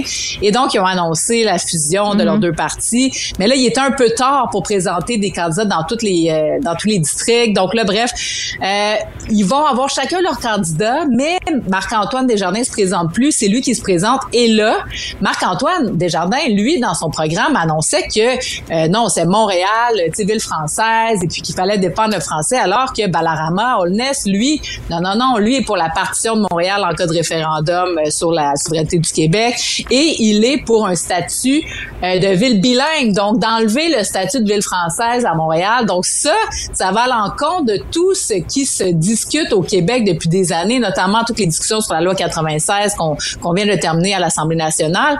Et donc là, il annonce qu'il y aurait un référendum. Imagine-toi, moi, je, je, je peux même pas, moi, j'avais défendu ce dossier-là beaucoup, beaucoup au Conseil municipal de Montréal parce que c'est vrai que Montréal s'en glissait vraiment beaucoup, puis on le voyait mm. là, à l'hôtel de ville de Montréal. Et donc là, je sais pas qu'est-ce qui va se passer parce que là, ce qu'on rapporte, c'est que dans le fond, ils vont faire campagne chacun de leur côté, mais est-ce que c'est réconciliable? Donc moi, je trouve qu'il y a vraiment une bisbille profonde parce que Marc-Antoine Desjardins avait annoncé que non, non, non, Balarama on laisse reculer sur cette question-là et que donc il allait pas euh, ben, prôner, c'est ça, la ville bilingue. Et clairement, mm. euh, Balarama on laisse va faire à sa tête. Ce qui est, puis là je termine là-dessus, c'est que ce qui est paradoxal, c'est que Marc-Antoine Desjardins devait devenir le président du comité exécutif, donc celui qui met en œuvre la vision du maire de Montréal. c'est comme ça que ça fonctionne au niveau municipal. Donc, comment vont-ils pouvoir travailler ensemble sur ces enjeux-là? Et deuxième enjeu important, c'est le financement de la police de Montréal. On le sait avec tout ce qui se passe avec euh, les, les gags de rue, mm-hmm. les fusillades et tout ça. Donc, Balarama Olness prône un définancement euh, du SPVM. Encore là, c'était pas une position défendue par Marc-Antoine Desjardins. Euh, j'ai hâte de les entendre là, dans les prochains jours parce que vraiment, là, ça, ça, ça colle pas du tout. Là, c'est, c'est des enjeux qui sont irréconciliables. Donc, je sais pas si Marc-Antoine Desjardins va finalement faire bande à part ou qu'est-ce qui se ben, passe je de sais ce pas, côté-là. là, mais ça doit brasser dans la cabane. parce que... Exactement. Puis juste Non, mais dernier ça- mot, c'est que là, il se pas, hein. discrédite complètement Balarama Ben oui. Là, sais, il veut aller chercher les groupuscules d'anglophones dans l'ouest de Montréal, mais tu sais, c'est pas sérieux là. Marc-André. Non, mais ça marche pas, leur affaire. C'est, c'est, c'est- je veux dire, puis M. Desjardins, là, il y a quelques jours, on l'a reçu là, en entrevue. À- il a fait une entrevue avec Paul Larocque là, Oui. à l'émission Le Bilan, 19h LCN. Puis euh, j'étais à l'émission aussi. Tu j'ai entendu l'entrevue, on a commenté l'entrevue. Puis sur dos, c'est là, comme il dit, ben, c'était réglé le bilinguisme, puis tout ça. Puis là, ils sont en train de nous dire qu'ils ils s'allient pour, pour faire la campagne électorale, mais que si jamais ils gagnent, ben, après ça, ils vont travailler l'un contre l'autre.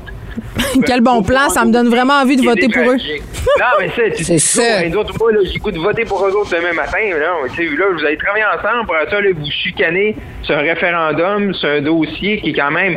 C'est pas un petit dossier, là. de- c'est- c'est pas un petit dossier, là. C'est un dossier sur par rapport au statut, tu sais, linguistique de la ville de, de Montréal, de la métropole du Québec. Puis là, il va. Fait que, c'est- c'est- c'est quoi le- le- leur mariage, là? C'est un mariage de passion ou un mariage de raison? Je pense qu'on a la réponse. C'est un mariage amour-haine. Exactement. oui, elle s'y Oui, sur le ça fond, marche pas dans ben, le c'est temps, ça. Ça marche pas, là. Ben non, ça marche pas, c'est ça. C'est sur le exactement sur le fond des- du dossier, ça fonctionne pas. Sur la forme non plus, parce qu'évidemment, tu sais, concrètement, ça va pas pouvoir se réaliser. Mais tu sais, ultimement, Balarama Holness, maintenant, qui propose ceci, parce que moi, je l'ai vu comme la fusion des deux. Bon, ça lui permettait de s'enlever la patate chaude, là, de de- de- d'enlever une déclaration qu'il avait faite par le passé. Mais non, là, il croit vraiment ça que Montréal doit devenir une ville bilingue. Comme l'a dit Marc-André, écoute, on est la métropole du Québec. Si Montréal, là, euh, tu fait pas une réforme majeure pour protéger le français, ben, tu sais, je veux dire, c'est deux millions de personnes, tu sais, finalement, qui s'anglicissent. En tout cas, moi, je trouve ça terrible, terrible. Puis, juste euh, là-dessus, euh, Patricia Tulane, tu sais, qui est Oui. une, comédienne connue, bon, elle, elle, elle appuyait Marc-Antoine Desjardins, puis évidemment, la, la promotion de la langue française, c'est important pour elle. Mais elle s'est elle- présentée aux élections. Elle se Oui, oui. présente, là. OK. elle se présente exactement à la mairie de Mercier-Schlager Oui. Puis elle disait la semaine dernière avoir obtenu l'assurance de M. Holness euh, qu'il va accepter de reculer sur ces questions-là. Ben. Donc j'ai hâte de voir que- ses réactions à elle dans les prochaines heures. Il a pas l'air euh, tellement fiable dans, dans ses paroles, euh, Monsieur Holness, si vous voulez Ben, mon avis. C'est ça, exactement, c'est ce que ça démontre. Marc-André Leclerc, Elsie Lefebvre. Merci, à demain. À demain. Bye bye. Geneviève Peterson. Une animatrice pas comme les autres. Cube Radio. On est avec le docteur Luceno, médecin vétérinaire, fondatrice du magazine web Flair et compagnie. Docteur Hainaut, bonjour. Bonjour, cher chef qui n'est pas une chef. Salut, Lucie. Tu fais allusion au titre de mon livre, évidemment. Que Euh, j'aime beaucoup. ah, t'es j'aime fine. beaucoup. Mais- Ouais, merci je suis beaucoup. contente de l'avoir acheté. Oui, puis euh, euh, c'est drôle parce qu'aujourd'hui, on va parler un peu d'alimentation, mais pas d'alimentation des humains, l'alimentation de nos animaux de compagnie. On va se parler d'obésité chez les animaux de compagnie parce que c'est drôle hein, qu'on parle de ça aujourd'hui. J'étais la semaine passée là, euh, dans une boutique pour acheter des récompenses pour mon chiot qui est en entraînement et j'étais assez euh, flabbergastée, euh, Lucie, pardon my French, de voir à quel point il y avait du sucre dans les gâteries pour chiens qui sont vendus. Là, quand on lit les ingrédients, dans la très grande majorité, on fait aïe c'est comme à l'épicerie, il faut lire les, les petits caractères parce que l'obésité chez les animaux de compagnie, c'est en train de devenir un gros problème. Là. Oui, on est même rendu à avoir une semaine, qui est cette semaine, là, du 10 au 16 octobre. de- L'Association des médecins vétérinaires du Québec fait la semaine de la prévention de l'obésité chez les animaux. Puis le slogan, c'est éviter les gros problèmes. Parce que, et- ah oui, écoute Geneviève, c'est rendu grave. 90% des médecins vétérinaires du Québec estiment que leurs clients ne sont pas capables de savoir si leurs animaux sont ou non en surpoids. Écoute. C'est pas de la mauvaise volonté, là. C'est vraiment qu'on est tellement habitué de voir nos animaux trop gras que notre œil est plus capable de bien juger. On dirait que chez les chats, on, le voit encore moins, mais moi, je vais donner un indice aux auditeurs. Si ton animal ressemble d'un tonneau, habituellement, c'est pas bon signe. Ben, écoute, l'échelle, là, ça va de 1 à 9. OK? L'échelle sur laquelle on cote nos, les poids. Dans les dossiers vétérinaires, là, on met toujours ce qu'on appelle l'état de chair des animaux. C'est comme partie de l'examen. 1, c'est un squelette. 9, c'est Garfield. 5, c'est ce que tu vises.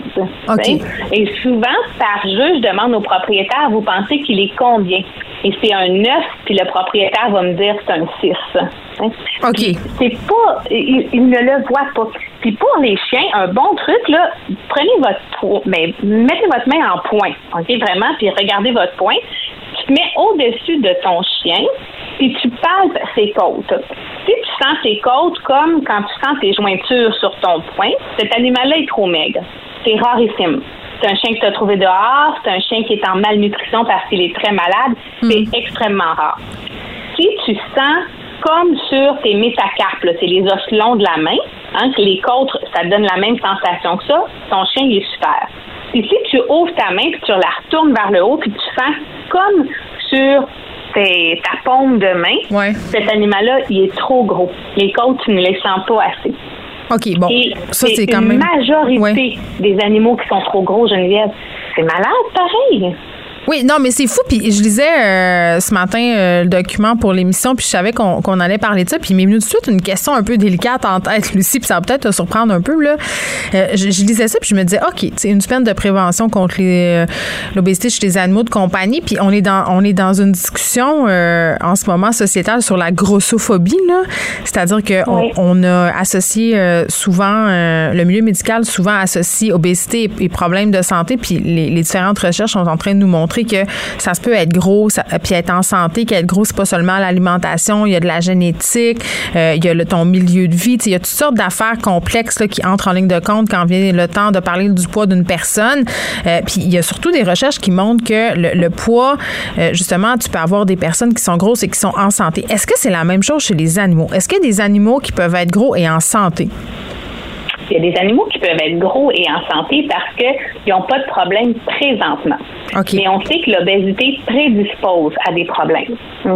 Plusieurs problèmes. Par exemple, l'arthrose. Il faut savoir que pendant longtemps, longtemps, on a pensé que le gras, c'était comme un tissu inerte. Mais maintenant, on sait que le gras est associé aussi à des sécrétions euh, de, produits qui empirent l'inflammation. OK? Fait que oui, un animal qui va avoir de l'arthrose, mm. qui est en surplus de poids, qui endure plus de poids sur ses pattes fragiles, mm. mais en plus, il y a plus d'inflammation en circulation. OK? Le diabète aussi. Un diabète de type 2, comme chez l'humain, hein, c'est empiré par l'obésité. Des problèmes cardiaques. Moi, j'ai des chats là, qui consultent et qui ont mm. des gros, gros problèmes parce qu'ils sont pas capables de se toiletter. Fait qu'ils ont des problèmes de peau. Ah oui. Alors là, on parle d'une obésité morbide. Comme chez l'humain, suis certaine qu'il n'y a pas d'obésité morbide qui est associée à la santé. Nos animaux, là, en majorité, ils ont un léger surplus de poids. Mais là, quand on parle d'un surplus de poids qui fait qu'un animal n'est plus capable de se toiletter, comme un humain ne serait pas capable de s'essuyer après être allé aux toilettes, je suis certaine que ça, c'est pas associé à de la santé. Je comprends. Est-ce qu'il faut suivre les quantités qui sont inscrites derrière les sacs de nourriture? Il y a bien des gens qui en donnent plus. Non. faut pas les suivre. Qu'est-ce qu'il faut, faire? Ben, il faut aller avec cet animal-là. Moi, Geneviève, là, si je mange tout ce qui est écrit sur le guide alimentaire canadien pour une femme, là, vous allez dire, hum, je reçois la vétérinaire éléphant. Tu comprends? Parce que je, je pourrais pas, moi, avec mon mode de vie, manger tout ça probablement parce que je bouge pas assez, je sais pas, mais il faut que je mange moins que ça si je veux rester une personne mince. C'est la même chose. Il y a des animaux qui ont un métabolisme plus lent. L'autre chose, c'est que ces études-là sont souvent faites sur des animaux qui vont avoir euh, plus d'exercice ou plus de stress que nos animaux mm. qui endurent. Du stress, hein, ça est un métabolisme. Fait que ton métabolisme peut être, ça, ça active ton métabolisme. Ils peuvent avoir besoin de plus que ça. Fait que non, il faut pas nécessairement se fier à ça. Et la faim aussi, c'est variable. Ben oui, moi, quand mon, mon chien fait des longues marches, je, je donne plus de bouffe, elle a plus faim. Elle a plus faim, mais nous aussi. La fin de semaine, là, tu remarqué quand on bouge plus, Geneviève, on a plus faim? C'est vrai. Que, la semaine quand on est plus sédentaire. OK. On peut pas se fier à ces choses-là. Les gâteries. Les, gâteries, les fameuses gâteries, parce que ça, c'est. Non seulement c'est un gouffre financier sans fond, les gâteries de chien, mais c'est pas toujours sain non plus, là. Mais il y a un gros marketing autour de ça. Bien sûr. Hein, tu n'es pas obligé d'avoir la gâterie, comme tu disais tantôt, super sucrée pour faire plaisir à ton chien. Hmm? Il y a des gâteries là, qui sont hypocaloriques, même à une calorie, puis qui peuvent très bien faire la job. Là, c'est mon tour à parler, à pas avoir un bon français. Les gâteries qui font la job. C'est pas obligé tout le temps d'être la top, top gâterie. Les top gâteries peuvent être réservées à un apprentissage difficile, comme le rappel, faut que ça vale la peine, faut que ça mm. soit payant de venir, on va pouvoir utiliser une bouchée de quelque chose qui goûte très, très Ou la cage. La cage, moi, c'est le morceau de banane. C'est même pas une gâterie pour chien, c'est un morceau de banane avec du beurre de noix à capote. Elle aime ça. Elle adore ça. Bon, vois-tu, c'est que la banane, c'est bien correct pour ça. Mais il, faut penser que la gâterie ne devrait pas faire plus que 10% de la part quotidienne. Puis un chien, là, un, disons un chien de 25 livres, mm-hmm. ça a besoin d'à peu près 600 calories par jour. C'est vraiment pas beaucoup, 600, là. C'est presque rien, là, 600 calories par jour. C'est même pas un Big Mac. c'est bien moins qu'un Big Mac. Et ça, c'est toute, toute, la journée. OK, Lucie. Si, si euh, mettons qu'on est rendu de l'autre bord, là, puis que Fido, là, puis Minou, euh, qu'est-ce que tu veux, euh, il est chubby pas mal. Qu'est-ce qu'on fait? Y a-t-il moyen de revenir en arrière? Oui, on diminue notre apport calorique doucement. Parce que les autres aussi, pas parce que tu es gros que tu ressens pas la faim. On augmente notre exercice doucement, puis on diminue la part calorique doucement. Ça va mieux quand on utilise des nourritures qui sont faites pour la perte de poids, parce qu'on veut quand même avoir un effet de satiété. Hein, comme nous, si on essaie de perdre du poids, ben tu vas manger plus de protéines souvent parce que tu veux avoir cet effet de satiété-là. Avoir faim tout le temps, il n'y a personne qui aime ça. On va séparer les portions aussi. Donc, donner, par exemple, euh, trois repas par jour, trois plus petits repas par jour plutôt que deux repas par jour. Parce que, justement, on veut que l'animal ait okay. faim. Une chose aussi que je voudrais passer comme message, c'est que l'obésité, on le voit chez les animaux jeunes maintenant.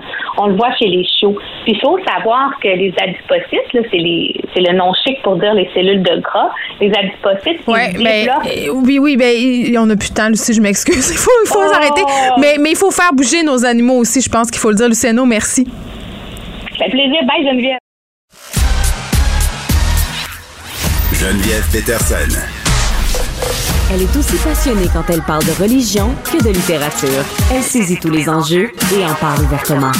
Vous écoutez Geneviève Peterson. Cube Radio. Cube Radio. En direct à LCN. 14h30, c'est le moment d'aller retrouver notre collègue dans nos studios de Cube Radio. Salut Geneviève. Salut Julie. Geneviève, c'est un sujet vraiment qui s'inscrit euh, parfaitement dans l'actualité avec les élections municipales. Un avocat qui a décidé euh, de, s'attaquer aux trolls, du, les trolls du web, qui s'en prennent souvent aux élus municipaux pour les intimider et pour les harceler sur les réseaux sociaux. Oui, troller les trolls, euh, peut-être l'une des choses euh, qu'on préfère, parce qu'évidemment, ces gens-là font beaucoup de dommages. Maître Inous aussi, là, qui a décidé de prendre le taureau par les cornes et s'attaquer à l'anonymat sur Internet. Parce que, tu sais, pour en avoir jasé avec toi à plusieurs reprises, là, c'est l'un des problèmes majeurs là, quand vient le temps de sévir, de se dire aussi qui est imputable de propos tenus sur Internet. Puis tu faisais allusion à la campagne municipale. C'est dommage, là, dans les derniers mois, on a pu lire à plusieurs reprises dans les médias euh, des personnes mhm. qui étaient en poste qui disaient ben moi, je me représente plus, j'ai plus envie de vivre ça. Euh, campagne d'intimidation, euh, du doxing, c'est-à-dire on, on, révèle leur adresse publiquement, les endroits qu'ils fréquentent, les écoles de leurs enfants, les menaces aussi. Puis le problème, c'est que souvent, on ne sait pas de qui ça vient. Puis c'est dommage parce que. Oui, parce que tout ça, ça se fait sous l'anonymat d'un un avatar quelconque. Oui, bon, il y a le fameux, le, fameux l'œuf là, sur Twitter. Ça, je pense que tout le monde le connaît. les personnes qui t'insultent en ayant une petite photo euh, d'œuf. les plateformes, la plupart des plateformes maintenant, il faut savoir, tu ne peux plus t'avancer sur une plateforme ou faire un, un, compte, en créer un là, sur une plateforme anonymement, mais les gens contournent quand même assez bien là, ces lois-là qui sont pas des vraies lois finalement, qui sont des lois de plateforme. Là, puis avant Sauf que, l'avocat semble avoir trouvé une, une façon vraiment efficace de pouvoir ben, retracer ces gens-là qui se croient tout permis ben, en se cachant sous un faux nom. C'est quelque chose euh, qui existe euh, déjà. En fait, l'ordonnance Norwick, c'est-à-dire que quand il y a un crime qui est commis, là, que ce soit de la diffamation, des menaces et qui sont faits sous le couvert de l'anonymat, ben ça permet à un tiers de faire sortir l'adresse IP. Je te, donne un exemple. Mettons que moi, mm-hmm. je reçois, par exemple, où je suis l'objet de propos diffamants par tête d'œuf sur Twitter. On ne sait pas c'est qui. je vais voir les instances et là, on somme à, l'aide de cette ordonnance-là, Facebook, Twitter, Instagram, peu importe le média social, on, on, somme le fournisseur Internet, en fait, de fournir l'adresse IP de la personne. Donc, non seulement on est capable de savoir qui est cette personne-là, mais on est capable aussi de la placer derrière son clavier parce qu'un truc qu'on ignore souvent, c'est que peu importe, même si c'est Joe Blow qui fait la menace avec le compte de Joe Blow, mais c'est peut-être pas Joe Blow qui est assis derrière son ordinateur. Donc, avec tout ça, on mhm. est capable de prouver ça. Fait qu'on est en train de se donner les moyens, justement, pour que les gens qui font des menaces ou qui font de la diffamation de façon anonyme soient traduits devant les tribunaux. Donc, qui est cette imputabilité-là?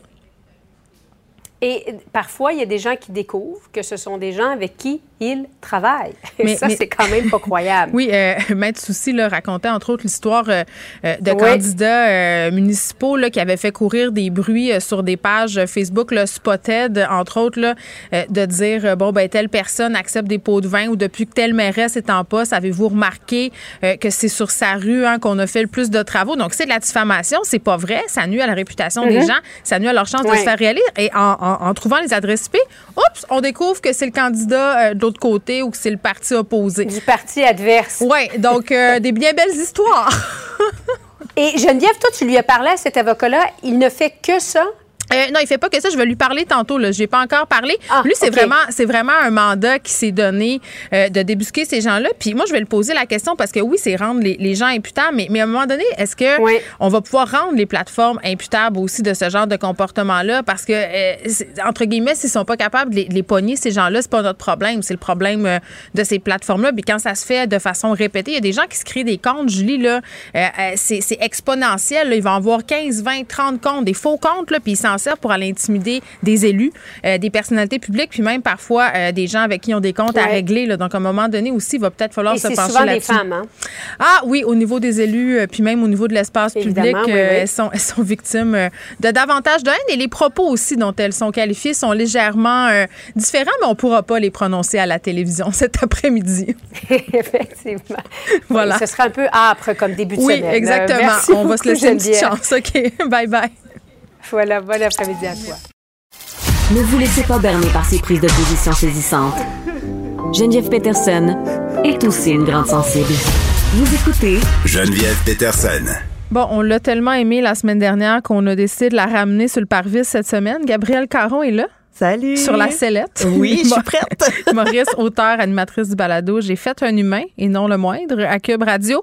Euh, on va se parler des élections Montréal. T'es bien tanné des élections euh, municipales. Écoute, t'es pas enlevé. Tu trouves pas ça meilleur que huit épisodes de l'île de l'amour ou d'Odé? Hey, je t'aboute. Je suis tellement à bout. Ça ne fait qu'à commencer. Écoute, mais non, mais j'en peux plus. De un, il y a un milliard de pancartes un peu partout dans le quartier. Moi, j'aime l'automne pour les feuilles, pour les décorations d'Halloween, pas pour tous ces candidats potentiels à la mairie qui vont voir leur rêve brisé dans quelques semaines. Les futures victimes de l'injustice. Et, euh, et, non, non, moi, je suis bien, bien, parce que c'est mélangeant. Il y a comme trop de monde. Pouvez-vous prendre une personne? Parce que là, il y a. C'est vrai, hein? Conseiller d'arrondissement, mairesse d'arrondissement, maire de la ville. Tu comme. Ils sont comme trois sa pancarte. On dirait un boys band. C'est trop. Ah, malheureusement. Oui, ça me donne le goût d'acheter des CD. Ça me ramène en arrière. Il pas beaucoup de femmes. sont les Spice Girls.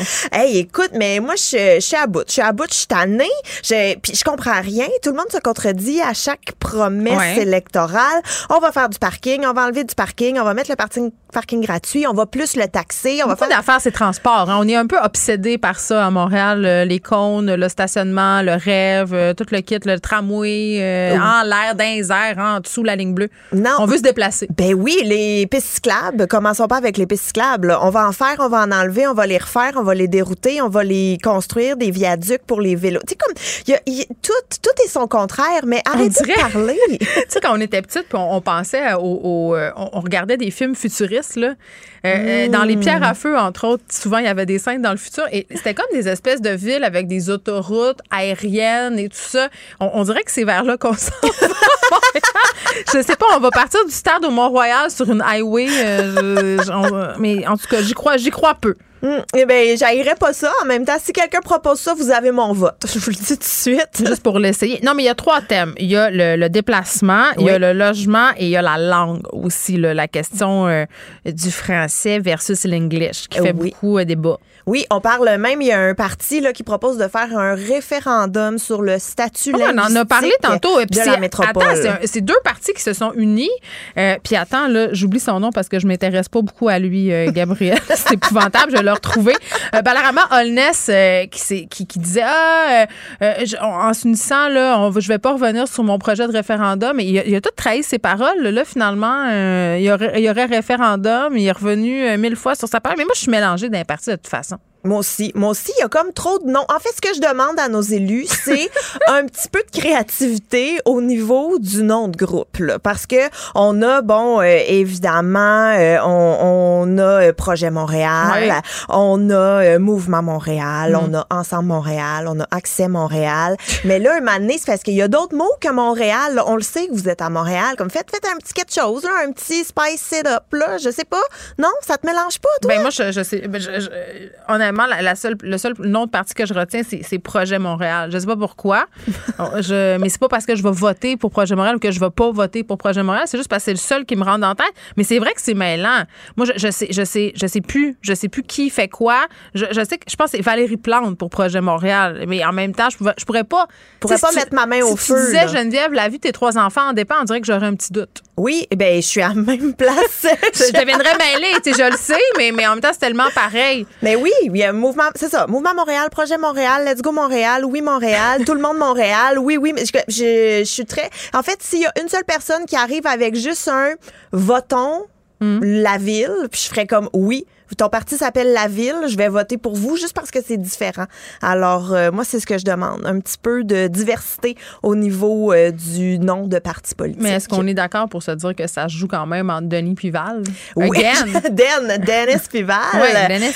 Ben, très clairement, mais en même temps, que, j'ai l'impression qu'il faut pas voter pour celui qu'on aime le plus, il faut voter pour celui qu'on haït le moins. Tu comprends-tu la nuance? Ben, je sais pas. J'ai aucun des deux, mais je les aime pas aucun des deux non plus. Ben, c'est ça. comme, il me laisse. Euh, Indifférente. Comment tu vas faire ton choix, maintenant? Tu vas flipper un 25 cents? On dirait que Denis m'a déçu. Ah! c'est la formule qui t'a déçu? Non, c'est moi, c'est toute l'histoire avec le cellulaire. Je trouve qu'il a raté une belle occasion de nous dire la vérité. Il dit qu'il est tombé de son soc, mais on dirait que je le crois pas full. Moi, j'ai comme un sixième sens pour le mensonge. Tu sais, quand ton enfant dit Ah, j'ai pas mangé de biscuit au chocolat, mais qu'il a la bouche barbouillée, c'est un peu de même. C'est un ah, peu. Oui. Je me suis un peu sentie comme ça. Fait que je, je sais pas. Je sais pas. Puis, ce que je trouve dommage, c'est que j'ai l'impression que n'y a pas beaucoup de personnes qui s'intéressent à la, politique municipale. Puis c'est, la, c'est cliché de dire ça, mais c'est vrai, c'est, le vote qui compte le plus au day-to-day au jour le jour. Au jour le jour. Hein? Moi aussi, je veux un référendum sur la langue. Non, mais, mais sans blague, dans, dans la vie des, des, quartiers montréalais, dans ce qui peut être fait immédiatement maintenant, euh, c'est pas mal en politique municipale que ça se passe. Là. Ben oui, puis les gens les plus accessibles, les gens les plus parlables, c'est nos conseillers d'arrondissement. je sais pas s'ils sont accessibles ou parlables. Est-ce que tu es déjà allé dans un conseil d'arrondissement? As-tu déjà été cette personne-là? Malheureusement, j'ai, euh, je suis occupée. Moi, je suis allée. Moi, je suis allée euh, pour, pour le plaisir? Tu n'avais plus Internet un non, vendredi soir? avant d'avoir une job dans les médias, j'étais une mère présente et impliquée dans la vie de mes mmh. enfants. Donc, je faisais partie du C de l'école qu'elle fréquente et je voulais faire mettre des stops autour de l'école et des de trottoirs parce que ça avait aucun sens. Donc oui, j'étais cette mère qui désirait vous empêcher de circuler à grande vitesse autour des écoles. Et j'ai envie de te dire, Gabriel, que si t'as jamais assisté à un freak show, un conseil d'arrondissement, c'est quelque chose. Ah ouais? Ah oui, les petits monsieur et les petites madames là, qui ont rien à faire de leur vie, là, puis qui viennent eh, parce qu'il y a une bûche en face de chez eux, puis qu'il y a un monsieur qui passe, puis ils ont peur, c'est euh, particulier. Ah J'aurais envie de dire qu'il devrait y avoir des psychiatres présents. Ah, mon oui, c'est euh, Le Ferrandez on a souvent parlé de ça par ailleurs, des conseils d'arrondissement. C'est euh, particulier. Moi, je suis une grande fan de télé-réalité dans la ben, vie. Tu devrais y aller, c'est gratuit. Fait que peut-être justement là qu'on vient d'ouvrir la porte à un nouveau projet de télé euh, de télé-réalité. Nouveau projet, c'est pas le nom d'un parti politique. Ah, oh non, c'est un magazine. Ah. OK. Il n'y a pas de nouveau projet Montréal qui existe, non? Pas encore. On a lancé l'idée. euh, la semaine de quatre jours, on vient de vivre ça, là. On va le vivre. On a eu mhm. trois semaines. Euh, trois semaines. Trois jours. Vois, tu vois, mon, Ah, là, c'est ce que, c'est ce que Freud appellerait un acte manqué. Tu sais, comme Ah je prends mes désirs pour des réalités, avoir trois semaines de vacances. Euh, non, trois jours, une fin de semaine de trois jours. Je trouve que c'est l'idéal. Moi Trois- aussi. Parce que le, le samedi, tu, tu fais tes maudites tâches. Le dimanche, tu n'es pas en train de te dire que tu travailles demain. Donc, trois jours. Et tu peux en profiter. Ben moi, je pousserais ça même un peu plus loin. Mais c'est l'Eldorado, là. et C'est la discussion aujourd'hui. là. Les gens voudraient une fin de semaine de quatre jours avec le même salaire. Ben oui, en fait, il y a une euh, compagnie Montréal, une compagnie de jeux vidéo basée Mhm. à Montréal et qui ont aussi des bureaux à Sherbrooke qui eux euh, ont écouté leurs employés et se sont dit nous allons vous offrir la semaine de quatre Mais il jours. faut que ça soit possible là, dans l'entreprise où tu évolues. C'est pas possible dans toutes les sphères, une semaine de quatre jours. là. Non, je te l'accorde, mais eux, ils ont décidé d'y Ouais. aller all-in parce que en jeux vidéo, ben il y a beaucoup de travailleurs spécialisés euh, et ils veulent garder leur monde, ils veulent garder leurs euh, spécialistes. Donc euh, Eidos, j'ai toujours un peu de misère à prononcer ça. Je ne Eidos vais pas d'être aucun support pour toi dans Yeah. ce dossier-là. La prononciation. ont opté donc pour la semaine de 4 jours sans Ouais. diminution de salaire. Donc, on passe de 40 heures à 32 heures Mhm. par semaine avec le même salaire. Et ça, c'est vraiment euh, dans le but de euh, d'améliorer le bien-être Mais le de télétravail, le télétravail a ouvert euh, la, La porte. porte. Oui, Mhm. parce qu'il y a bien des employeurs qui disent Ah, mais bon, les gens chez eux vont se pogner le beigne. C'est pas vrai. Il n'y a rien de pire qu'un employé blasé au bureau qui perd son temps sur ses médias sociaux, voire même sur des sites pour adultes. Là. Ça s'est déjà vu. Hein? oui, tout à fait. Mais, Non, mais je pour sais pas vrai? pour toi. Mais moi, mettons, là, Moi, en, je l'ai vécu. en télétravail, tu as vécu les La semaine de quatre jours, ou- Ah, ok, ben, ok, les ok. sites porno, ça, je le vis régulièrement, mais, mais dans mon ancienne vie, quand je travaillais dans un bureau, je travaillais dans l'industrie du magazine et l'été, on avait le droit de faire quatre jours semaine, de- donc le vendredi, non, à condition qu'on fasse nos heures puis qu'on fasse notre travail. Tu sais, je veux dire, à un moment donné, il y a comme un jeu de confiance qu'il faut que tu aies avec tes employés euh, et ça fonctionne, puis ça, ça a quand même des effets euh, bénéfiques sur l'esprit d'équipe, sur le rendement. Ça a plutôt les effets contraires que ceux qu'on aurait eu peur. euh, qui arrivent finalement, c'est-à-dire euh, tout le monde euh, est un peu bof, puis la productivité est en chute libre. là. Tout à fait. Puis, tu sais, le télétravail, moi, je sais pas si ça t'a fait ça. Je suis travailleur autonome. Donc, Ben, forcément, je travaille ouais. de chez moi. Mais j'ai réalisé que je travaillais même un petit peu plus parce que je suis plus accessible, parce que ah, je suis à la maison, je vais regarder mes courriels le soir, je vais regarder mes courriels sur l'heure du dîner, je vais dîner devant mon ordi. J'ai trouvé que, puis ça, bon, évidemment, c'est à moi de mettre mes limites, me diras-tu, là. Ben, Mais c'est le piège du télétravail aussi. Là, tu travailles jamais, mais tout le temps. Puis à un moment donné aussi, ta maison devient ton bureau. Fait que la frontière est comme un peu poreuse. Là. tout à fait. Moi, je, ce que j'ai trouvé le plus dur, euh, parce qu'avant d'animer de la radio, je travaillais majoritairement de la maison, euh, c'était, c'était le, le silence puis la solitude. Des fois, je me rendais compte quand j'avais pas mes enfants, que faisait trois jours, j'avais pas parlé à personne. tu sais, tu parles, puis il y a de l'écho, écho, écho, écho. Ouais, tout à fait. Mon Dieu, je ça. comprends tellement ça. Moi, mon Tu sens comme dans. Comment ça fait le, le film avec euh, Tom Hanks, là, qui est avec son ballon? Oh, oui, Ouais. Castaway. Exactement, je sentais de même. Mais en même temps, je pense que ça va vraiment avoir un côté bénéfique la semaine de quatre jours. Même que moi, je pousserais ça un petit peu plus loin. Je Mais ça sera pas instauré. Là, Là, tu rêves en couleur. Oui, tu parles au futur. Je parle au futur parce que euh, je fais de la projection. Donc, il paraît que quand on envoie tout ça dans l'univers, là, ça va se réaliser. Mm-hmm. Mais semaine de quatre jours, et moi, euh, je pousserais ça un petit peu plus loin. Quatre jours pour les adultes, mais cinq jours pour les enfants quand même. Imagine ça, t'aurais Tes une envois à journée. garderie? Mais Ouais. Ça, c'est un scandale. Ça, c'est les parents qui veulent pas s'occuper de leurs enfants. C'est terrible. Non, non, non, non, non, non, non. Écoute ça, là, un lundi, toute seule chez vous pour te retrouver Pour en checker de tant la porn. qu'adulte. On va soumettre le projet à Jean Boulet, hein, notre valeureux ministre du Travail. ben écoute, moi, je suis sûre qu'il va être euh, ouvert à ma proposition. Je ne vois pas comment il ne le serait pas. Gabriel Caron, merci. Ben, merci à toi. Joignez-vous à la discussion. Appelez ou textez le 187 Cube Radio 1877 827 2346. Bon, on lui parle à cet avocat qui s'attaque au problème des trolls sur Internet. Troller les trolls. Euh, Moi, moi j'aime l'idée d'emblée. Maître Rino Soucy est là, avocat associé chez DHC Avocat. Maître Soucy, bonjour.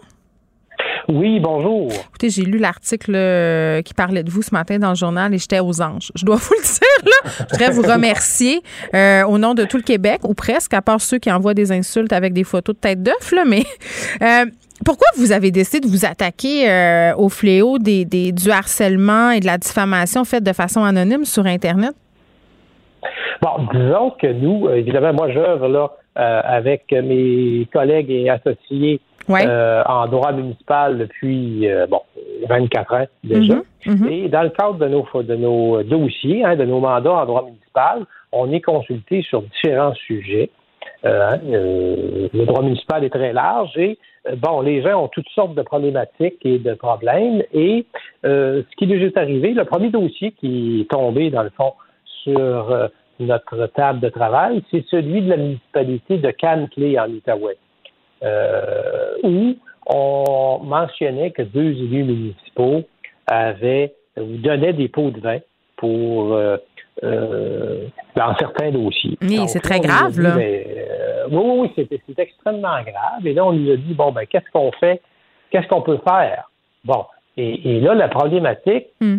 c'est que quand la personne fait tient des propos diffamatoires, comme, si vous me permettez, l'expression à visage découvert, oui. bien là, on peut prendre une injonction, obtenir des ordonnances et c'est le lieu des dommages. Mais le drame, c'est que quand vous n'avez pas, euh, vous ne savez pas qui se cache derrière les propos, bien, vous ne pouvez pas intervenir pour faire respecter votre droit à la réputation. Donc, euh, moi, j'avais eu l'occasion, il y a quelques années, de collaborer euh, avec la firme Circo de Montréal, qui se spécialise dans ce domaine-là, là, hein, de, de, de, fraude en informatique ou de différentes enquêtes mm-hmm. dans différents domaines. Et je les avais contactés pour me dire, bon, ben, comment on peut retracer euh, ou trouver ces personnes. Comment? ça nous est amené, ça nous est amené à découvrir qu'il existait un outil très important euh, et très efficace dans ce domaine-là qu'on nomme l'injonction de type Norwich parce que l'origine de ce type de procédure-là vient d'Angleterre. Et euh, on, a, on, a, on a découvert là, effectivement qu'il y avait euh, qu'il y avait certains arrêts au Canada là, sur le mhm. sujet. Et ça nous a permis de euh, procéder à une injonction contre Facebook dans un premier temps, parce qu'il y a certaines étapes à franchir avant d'arriver à la, à la, source. Là. Donc, la première étape, c'est que Facebook, euh, bon, va être visé par une ordonnance de divulguer, par exemple, les adresses IP et différentes informations dans un premier temps. Oui. Et quand on obtient ces informations, on les remet à notre euh, firme d'enquête qui, elle, va être capable, avec les adresses IP, en fait, hmm. qui nous sont communiquées par Facebook, de découvrir dans un deuxième temps que ces gens-là font affaire, exemple, avec, euh, bon, euh, ou Vidéotron. C'est ça, euh, c'est leur, c'est leur fournisseur. Autrement dit, euh, Maître ce que vous êtes en train de me dire, c'est que peu importe si on est anonyme sur Internet ou non, si on envoie des menaces ou si on fait de la diffamation vers une personne, cette personne-là peut se lever, faire appel soit à la police ou à un service d'avocat, aller chercher cette injonction-là qui est donnée par un juge. Et là, tout à coup, on sait où cette personne-là est située et on, est capable, finalement, de découvrir son identité, son adresse IP et tout ça. Là. En français, c'est ça que ça veut dire. Ben, c'est ça, parce que moi, moi ça m'est arrivé personnellement, là, et ça s'est traduit par euh, des accusations en cours, là, une personne euh, qui m'a fait des communications indécentes, puis les policiers, c'est carrément ça qu'ils ont fait. c'est pour ça que je voulais vous parler aujourd'hui, c'est parce que les gens sont sur l'impression que quand les personnes sont anonymes, il n'y a rien à faire. Or, ce n'est pas vrai du tout. S'il y a des menaces, il y a de la diffamation, on peut faire des choses. Absolument. Et puis le message, moi, que je veux lancer à tous les candidats, tous les candidats, tous les élus, tous les, les, les les euh, fonctionnaires ou employés. Oui, parce qu'ils vivent euh, l'enfer. là. Vous me parliez de pot de vin, là, mais il y a des gens qui ont, qui ont reçu des menaces puis des propos quand même assez violents, des ah, femmes en particulier, là, maître, maître Souci. Là. Absolument. Il y a même des gens qui cessent de se présenter en politique. Ça, c'est terrible. Ou qui vont, ou qui vont démissionner à cause de ces, ces propos-là. Hmm. Et ça va, ça va tellement loin, si vous me permettez. Je vous donne un exemple. À la ville de Mercier, par exemple, non seulement la mairesse, par exemple, on peut en parler, c'est public, était victime de propos diffamatoires, mais l'insulte à l'injure, c'était que la personne euh, utilisait, imaginez-vous, le nom et le prénom d'une de ses sœurs décédées. Donc, imaginez-vous le contexte, là, vous êtes frappé euh, à la fois, là, euh, bon, non seulement vous êtes victime de propos diffamatoires, et en plus, on, augmente le, euh, les dommages sont, sont, sont, importants là, au mm-hmm. niveau. Euh, on parle de dommages moraux dans ce cas-ci, on va parler de dommages euh, psychologiques. Là. Donc, c'est dans ce sens-là. Donc, donc non, le, message à lancer, c'est qu'au contraire, là, on a les outils juridiques pour découvrir ces personnes-là et ensuite d'obtenir des ordonnances appropriées. Et il faut, il faut passer à l'action. Et Maître Souci, euh, je me permets là, de faire un peu de, chemin sur ce que vous m'avez dit concernant les, les personnes qui, qui, vont prendre la décision de ne plus se représenter ou même des personnes qui auraient eu envie mais qui iront pas parce qu'ils voient des choses dans les médias, justement, la vindique là, contre les, les politiciens, les politiciennes, les menaces. Euh, c'est quand même assez ahurissant quand on connaît le salaire moyen des maires, des mairesses au Québec. Là, euh, en moyenne, ces gens-là font pas tellement d'argent. On peut pas leur en vouloir de pas euh, vouloir se présenter, de subir tout ça. Absolument, absolument, parce que on le sait, là, c'est pas mm. c'est, pas des revenus, là, surtout dans des dans les municipalités de plus petite taille. C'est 15 000 dollars en moyenne. Bon, alors on s'entend là qu'on peut pas euh, gagner notre vie là, euh, uniquement avec notre salaire de, de, d'élus municipaux. Hmm. Donc, c'est, d'autant plus dommageable, puis pour la démocratie, parce hmm. que ce qui est le plus euh, grave, c'est qu'en agissant de la sorte, hmm ben, vous pouvez décourager de très bonnes personnes ben, bien sûr. soit à se, lancer en politique ou encore à demeurer en politique municipale. Hmm. Euh, maître aussi, moi j'ai une question. Maintenant, bon, on s'est dit ça qu'avec l'ordonnance euh, Norwich, on pouvait aller chercher l'identité de ces personnes-là. Euh, la plupart des plateformes là, ont, ont, des règles internes auxquelles les usagers doivent se conformer s'ils veulent se créer un compte sur cette dite plateforme. Là, je pense entre autres à Facebook. Là, donnons cet exemple-là, puisque la majorité de nos auditeurs, mmh. évidemment, doivent avoir un compte Facebook. Euh, tu es, techniquement obligé de donner ton vrai nom. Euh, techniquement, tu es obligé de mettre ta vraie photo. Euh, on, fait, là, si on veut, du côté de la plateforme Facebook, des efforts justement pour qu'il y ait moins de comptes anonymes. Il y en a encore toujours des personnes qui contournent ça et qui sont pas là sous leur vraie identité. À un moment donné, comment faire pour rendre ces plateformes-là imputables? Est-ce que ce serait possible? Ben, je sais qu'il y a un projet de loi, je pense, en Australie, il y aurait quelque chose là, à ce sujet-là qui, euh, qui pourrait être mis en place. Mais effectivement, nous, ce qu'on a découvert là, dans le dossier, par exemple, je peux vous en parler là, de, de, la ville de la ville de Mercier, là, ben, effectivement, la personne avait utilisé, bon, évidemment, c'est un, un faux, c'est un faux compte, c'est un faux profil. Mhm. Il y en a qui en ont 15-20. Exactement. C'est créer un compte avec, euh, je peux le dire parce que c'est public, avec Rita Michaud, hein? Euh, alors que la personne, on peut la nommer, c'est public. C'est une personne qui est un adversaire politique de la mairesse, puis mm. et qui qui s'appelle pas du tout Rita Michaud, qui, qui, est le nom et le prénom de la sœur décédée de la mairesse. Donc, et, moi, ce que je sais, c'est que Facebook, évidemment, vous avez raison, euh, il y a des règles quand vous créez un compte. Là, Et vous, devez donner votre propre, euh, votre réelle identité avec les vraies photos. Mais euh, disons que c'est le drame. Mais tout ça pour dire qu'aujourd'hui, ce qu'on peut retenir de, de, de, de, ces histoires malheureuses, en fait, mm-hmm. c'est que le message à lancer, et vous faites bien d'en parler à, à votre émission, c'est que ce n'est plus vrai qu'on peut derrière un ordinateur, se créer toutes sortes de, de, de, de, de faux profils. D'avatars, mais oui. Euh, et après, bon, ben, dire, parfait, moi, je peux dire que euh, monsieur ou madame X est un fraudeur, mm. un voleur, puis de ne pas me faire identifier puis détruire des personnes. Une chose que je trouve intéressante, puis on va se laisser là-dessus, euh, Maître Souci, c'est qu'Instagram, euh, Facebook ont mis quelque chose au point là, pour les gens qui démultiplient leur, euh, leur profil, c'est-à-dire qu'ils vont se créer 15, 20 identités numériques fausses. Ils sont capables maintenant, les plateformes, de reconnaître les adresses IP similaires et de, de, lever le drapeau rouge et de les bannir, ces comptes-là. Donc, si vous êtes victime là, de ça, si vous êtes en politique municipale, bien évidemment, mais même un, un citoyen ordinaire, là, par parfois ça arrive, euh, les vindiques là, comme ça, euh, Instagram euh, envoie des notifications et on peut bloquer les comptes qui viennent de, de, cette adresse IP-là, même si c'est plusieurs comptes. Donc, tu sais, on a comme aussi avantage à s'éduquer de façon numérique, mais c'est important qu'on dise aujourd'hui que hein, l'anonymat n'en est pas vraiment un sur les médias sociaux. Il y a toujours des moyens. Là, personne n'est à l'abri derrière son clavier. Maître Inous Souci, merci, qui est avocat associé chez DHC Avocat, un avocat qui s'attaque au problème des trolls sur Internet. Geneviève Peterson. Rebelle dans l'âme, elle dénonce l'injustice et revendique le changement. Léa Strisky. Mais je veux que tu le saches que ça a un effet. Mathieu Cyr. Ouais, mais ça, c'est vos traditions, ça. La rencontre. Il y a de l'éducation à faire. Faut avouer que je suis pour la démarche. La rencontre Strisky-Cyr.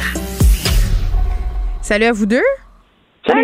Bon, on a du développement euh, dans cette histoire euh, qui a tenu l'Amérique et j'allais dire le monde en haleine quand même pendant quelques jours. Gabi Petito, cette influenceuse américaine de 22 ans, euh, était partie faire un road trip avec son chum Brian Landry dans un, une van. Là. Il vivait la van life sur Instagram. À un moment donné, elle est disparue, Gabi Petito. Et là, tout le monde la cherchait. Même des hashtags qui avaient été créés là parce que, bon, euh, jeune influenceuse, euh, jolie femme, évidemment, ça avait suscité euh, vraiment, vraiment, vraiment beaucoup de curiosité, ce qui était assez douteux par ailleurs. On en, avait parlé, comme si on se préoccupait plus de son sort à elle, vu qu'elle était jeune et belle que, par exemple, toutes les femmes autochtones disparues, assassinées aux États-Unis. Mais ça, c'est un autre sujet. ce qui était ressorti de cette histoire-là, c'était que Gabi Petito avait l'air d'être dans une relation euh, où il y aurait possiblement de la violence conjugale. Les vidéos qui avaient circulé là, où elle était dans une altercation avec son conjoint, euh, les polices étaient intervenues. Et là, euh, bon, évidemment, le pire s'est produit. On a retrouvé son corps dans un parc national du Wyoming. Et, vraiment, là, depuis qu'elle était disparue, son chum collaborait pas du tout. Il s'est poussé, toujours dans la brousse. On pense qu'il se cache dans un parc naturel, mais, mais là, ce qu'on a découvert, c'est que Gabi Petito est décédée, est décédée, est décédée de strangulation, là, Léa. Oui, euh, c'est ce qu'on a appris aujourd'hui. Ça vient de sortir, là. Ça vient de sortir. Euh, ben, on imagine que ça. Je pense qu'il n'y avait pas vraiment de doute quant à la théorie de la thèse de l'homicide, cela dit, mais c'est juste que ça nous donne plus de détails euh, sur la chose. Euh, tout ça est évidemment très inquiétant. Euh, je, je, déteste les histoires où est-ce qu'on n'a pas de réponse. Et là, c'est vraiment des histoires où est-ce qu'on n'a pas de réponse. Est-ce que Brian Landry est mort? Ses parents semblent pas tellement collaborer non plus avec la police. Ben, C'est-à-dire rapidement, ils ont mis un avocat là-dessus. Puis j'imagine que, mm. bien sûr, ils, ils, ont peur. Là, ce que je comprends. Et eux sont aussi sont au cœur d'un drame catastrophique. Et leur fils aussi a disparu. Donc, euh, on n'en sait pas vraiment beaucoup plus. On sait juste que, on sait juste comment elle est morte en fait. Et puis, on sait aussi de plus en plus justement ce que tu disais. Le, le on pense qu'il y avait de la violence conjugale, c'est-à-dire que tu sais, il y a plus de détails qui sont sortis quant à, des chicanes qu'ils auraient eu dans des restaurants. Puis tout ça, il y a eu plus de témoins en fait uh-huh. qui ont constaté la tension dans le couple.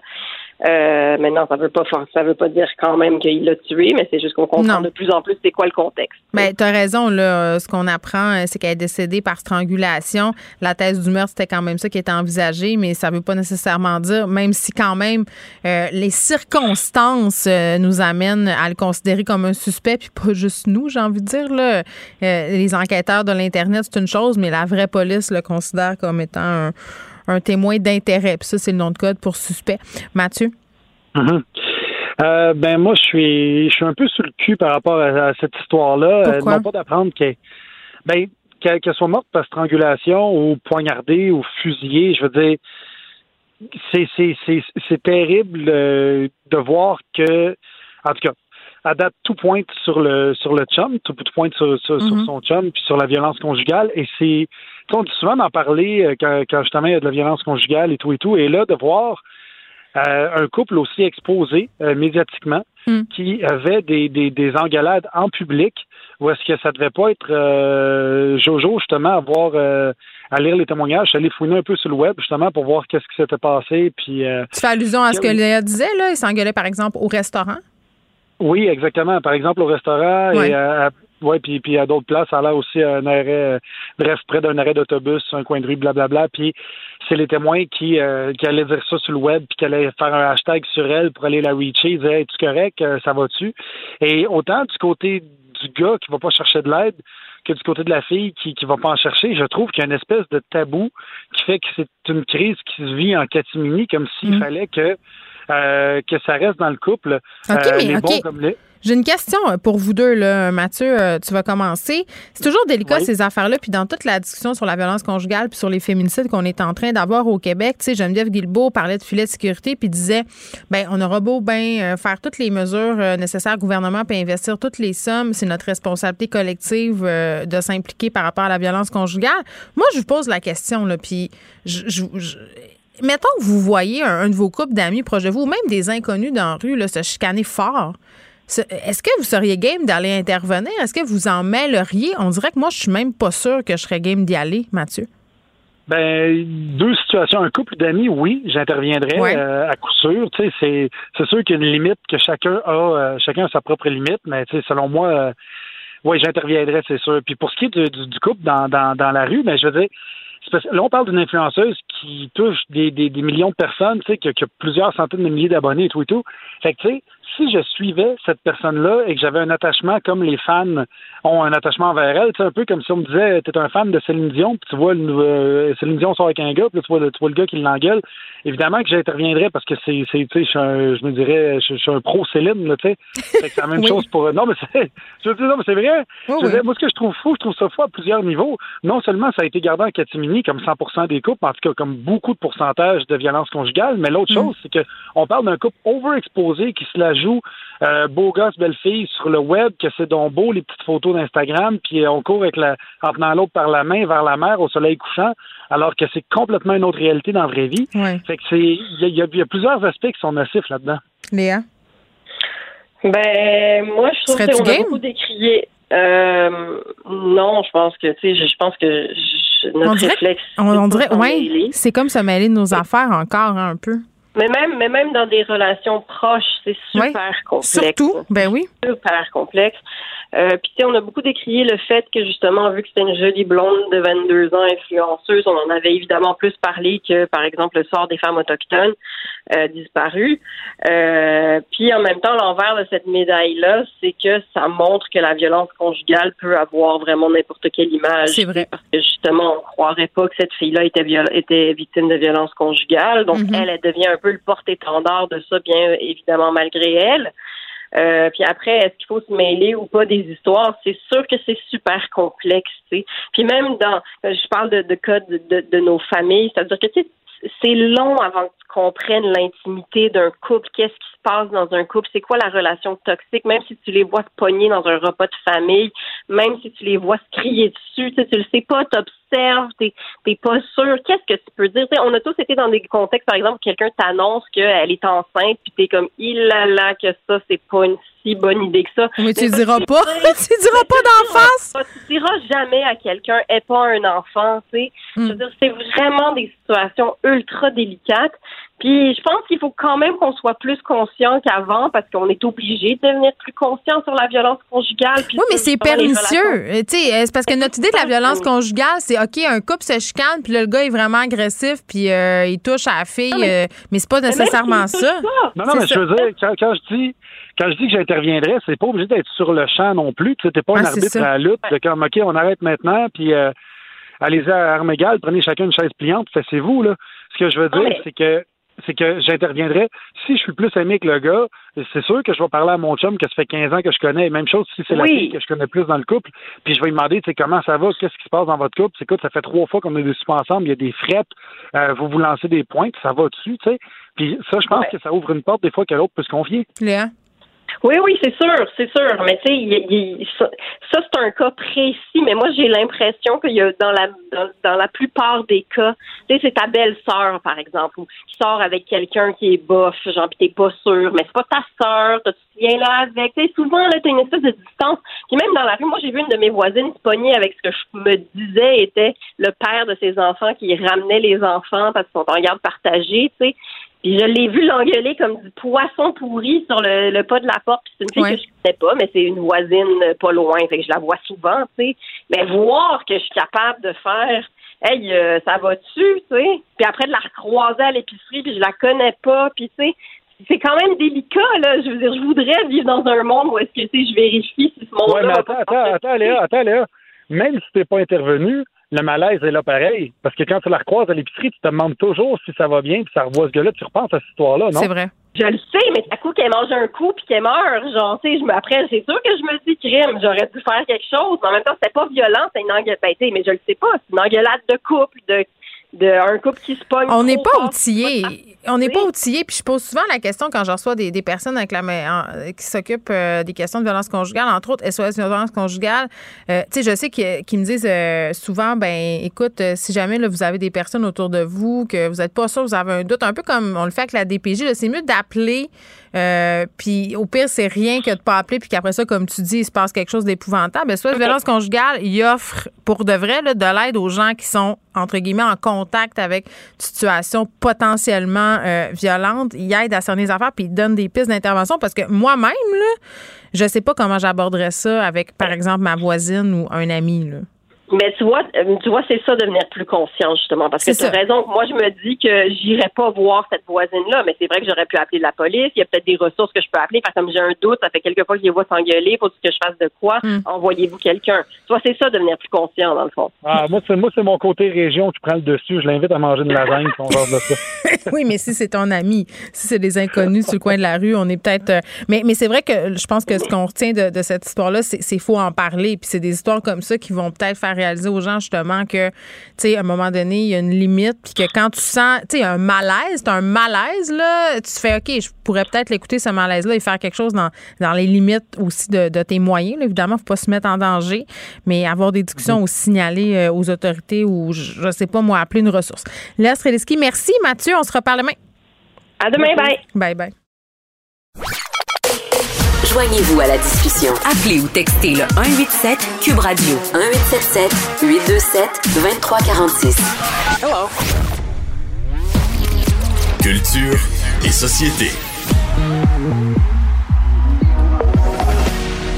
Anaïs Gertin-Lacroix est là. Salut Anaïs. Hello Geneviève. Bon, on va se parler de Netflix, euh, Again and Again, euh, qui est mhm. encore au centre euh, d'un scandale. L'humoriste Dave Chappelle, il a fait des blagues qui ont été jugées transformées. Moi, j'ai pas trop suivi là, cette saga-là. Peux-tu me résumer ça rapido?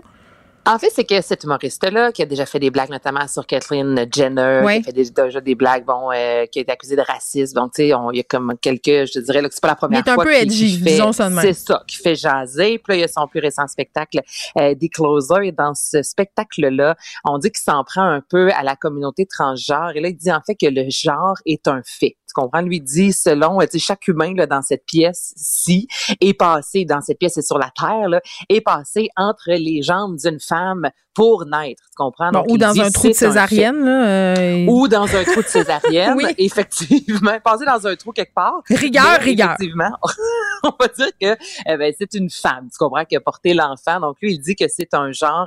Et plus tard dans le spectacle, il prend entre autres de la défense de l'auteur J.K. Rowling, à qui on doit, oui, Harry Potter, mais qui a mm-hmm. été accusé environ un an de ça, aussi d'avoir eu des propos euh, un peu négatifs à l'égard des personnes transgenres. Donc là, ça, ça ne passe pas. Il y a plusieurs associations qui ont demandé à Netflix de retirer Geneviève ce spectacle-là. Et là, le vice-président de Netflix est sorti disant que là, ce que Ted avait, euh, ce que ce que Dave Chappelle avait fait, c'était pas de la haine. Tu comprends? Il dit à Mané, c'est sûr là, euh, ça peut être difficile. On sait plus est-ce que c'est de l'humour, est-ce que c'est pas de l'humour? Il dit, je peux comprendre que la distinction entre un commentaire et l'insulte parfois peut être difficile, mm-hmm. mais ce n'est pas, euh, ce n'était pas méchant. On va garder ce spectacle-là. oui, mais c'est un sujet. moi, je, moi, je l'ai pas entendu là. Je, dois le préciser là, mais quand même tu peux faire des jokes sur le genre puisque le, le, le, le, ce qu'ils font les humoristes, c'est mettre le doigt, en tout cas les humoristes qui mhm. travaillent bien là, sur nos sensibilités sociales. Il y en a aussi qui veulent faire avancer les choses. Donc évidemment, il y a beaucoup de questions, des, des questions de genre depuis quelques années. Donc ça ne m'étonne pas qu'on fasse des blagues là-dessus. Est-ce que c'est de bon goût? Est-ce que c'est élégant? Je ne l'ai pas vu, mais quand même, on a rire de tout, là, si c'est bien ben, fait, à mon sens. Moi, je, suis comme toi. Je me dis, on peut rire de tout. En même temps, on a vu avec le petit Jérémy, tu sais, c'est vraiment au niveau de l'humour plus que jamais, autant qu'on ben, veut. Jérémy, on ciblait une personne. Tu sais, après ça, s'il s'attaque à, Caitlyn Jenner puis qu'elle lâche pas, là, là j'aurais peut-être un malaise. Ce qu'il a déjà fait. Mais là, moi, j'ai cette impression-là aussi, Geneviève, c'est est arrivé, vu que le gars a des antécédents, c'est sûr qu'on l'attend avec une brique puis un fanal en partant. C'est comme là, peu importe ce que tu vas dire, on va être derrière toi parce que hmm. euh, c'est ça, là, c'est dans la façon aussi de, de, livrer. En même temps, ça demeure un, humoriste, un humoriste comme tu dis, le but aussi, c'est euh, des fois de nous, tu sais, on sait plus ben, trop de sur quel Est-ce qu'on rit jaune? Exactement. Et là, ce qui est particulier aussi, c'est que trois employés qui se sont hmm. invités à la réunion euh, de Netflix, une réunion virtuelle, évidemment, trois employés qui déplorait ce spectacle-là. Et là, ces trois employés-là ont été mis à la porte. et là, Netflix ouais, là, ça... sorti. ça, c'est mais pas... là, ça, c'est pas fort. Mais là, Netflix, Mais on le sait pas, on n'était pas là. C'est ça, on n'était pas là. Puis là, dans le magazine Variety, on dit, ben écoutez, ces gens-là se sont invités à une réunion, ils n'étaient pas invités. Donc, est-ce que ça explique un congédiement? Donc, tu sais, ça demeure assez particulier, tout, tout cet univers-là qui s'est passé autour de son spectacle. Mais en même temps, Dave Chappelle, je veux juste rappeler aux gens que c'est un des humoristes présentement qui fonctionne le plus aux États-Unis. Donc, tu sais, pour mm. Netflix, là, parlez-en bien, parlez-en mal, mais c'est du marketing anti ben, parce qu'on est en train d'en parler, toi et moi. Donc, je peux... Tu vois, moi, euh, Dave Chappelle, je connais pas bien son travail, mais là, parce qu'on a eu cette discussion-là, j'ai bien envie d'aller voir le numéro en question puis me faire ma propre idée. Euh, revenons ici chez nous au Québec, euh, Anaïs, et parlons de l'échappée. L'échappée, Bianca Gervais qui a fait finalement ses adieux. Geneviève, sur les médias sociaux, je te fais entendre un extrait. Bon, son personnage, on se pose la question, est-ce que Marie-Louise est décédée ou non? La réponse est oui. Et je te fais oh entendre un extrait de Bianca Gervais. D'accord. C'est la fin de Marie-Louise, elle nous quitte. Mais je voulais vous remercier, moi, Bianca, non pas Marie-Louise, mais merci pour la belle ride qui a été l'échappée. Merci euh, d'avoir adopté Marie-Louise. Euh, de l'avoir euh, Et là, évidemment, bon, raconte, tu sais, ça fait des mois et des mois. Attends, mais moi, ce que je trouve drôle, Bianca, c'est qu'elle prend la peine de dire, là, c'est pas Marie-Louise qui parle, c'est Bianca. C'est parce qu'au Québec, des fois, on, mélange hein, les acteurs puis leurs personnages. Tellement. Et, tu sais, là, on a vu dans le district 31, il y a un personnage qui est décédé. Attends, c'est euh, Dibou, Doudou, comment il s'appelle? De... Ben, Dibou, Tigidou, en tout cas, un affaire de même. Juste parce qu'il faut que je te le dise, je... Boubou. Bon, Mais tu sais, les personnages, on s'attache hein, à des personnages. Moi, je sais qu'il y a des émissions, il y a des films où le personnage est mort, là, Geneviève. Là. Ah, ben moi, c'est quand ils m'ont tué Suzy Lambert dans, dans l'an Non, ben, ça, c'est non, là. Ben, Suzy Lambert dans l'an 50. Ça n'a pas passé. non, ça n'a pas passé. Puis tu vois, là, je me demande si on tué Samantha dans Sex and the City, puis non. Mais euh, habituellement, euh, je passe vite à un autre appel. Comme dans la vie, je suis assez volage au niveau des personnages.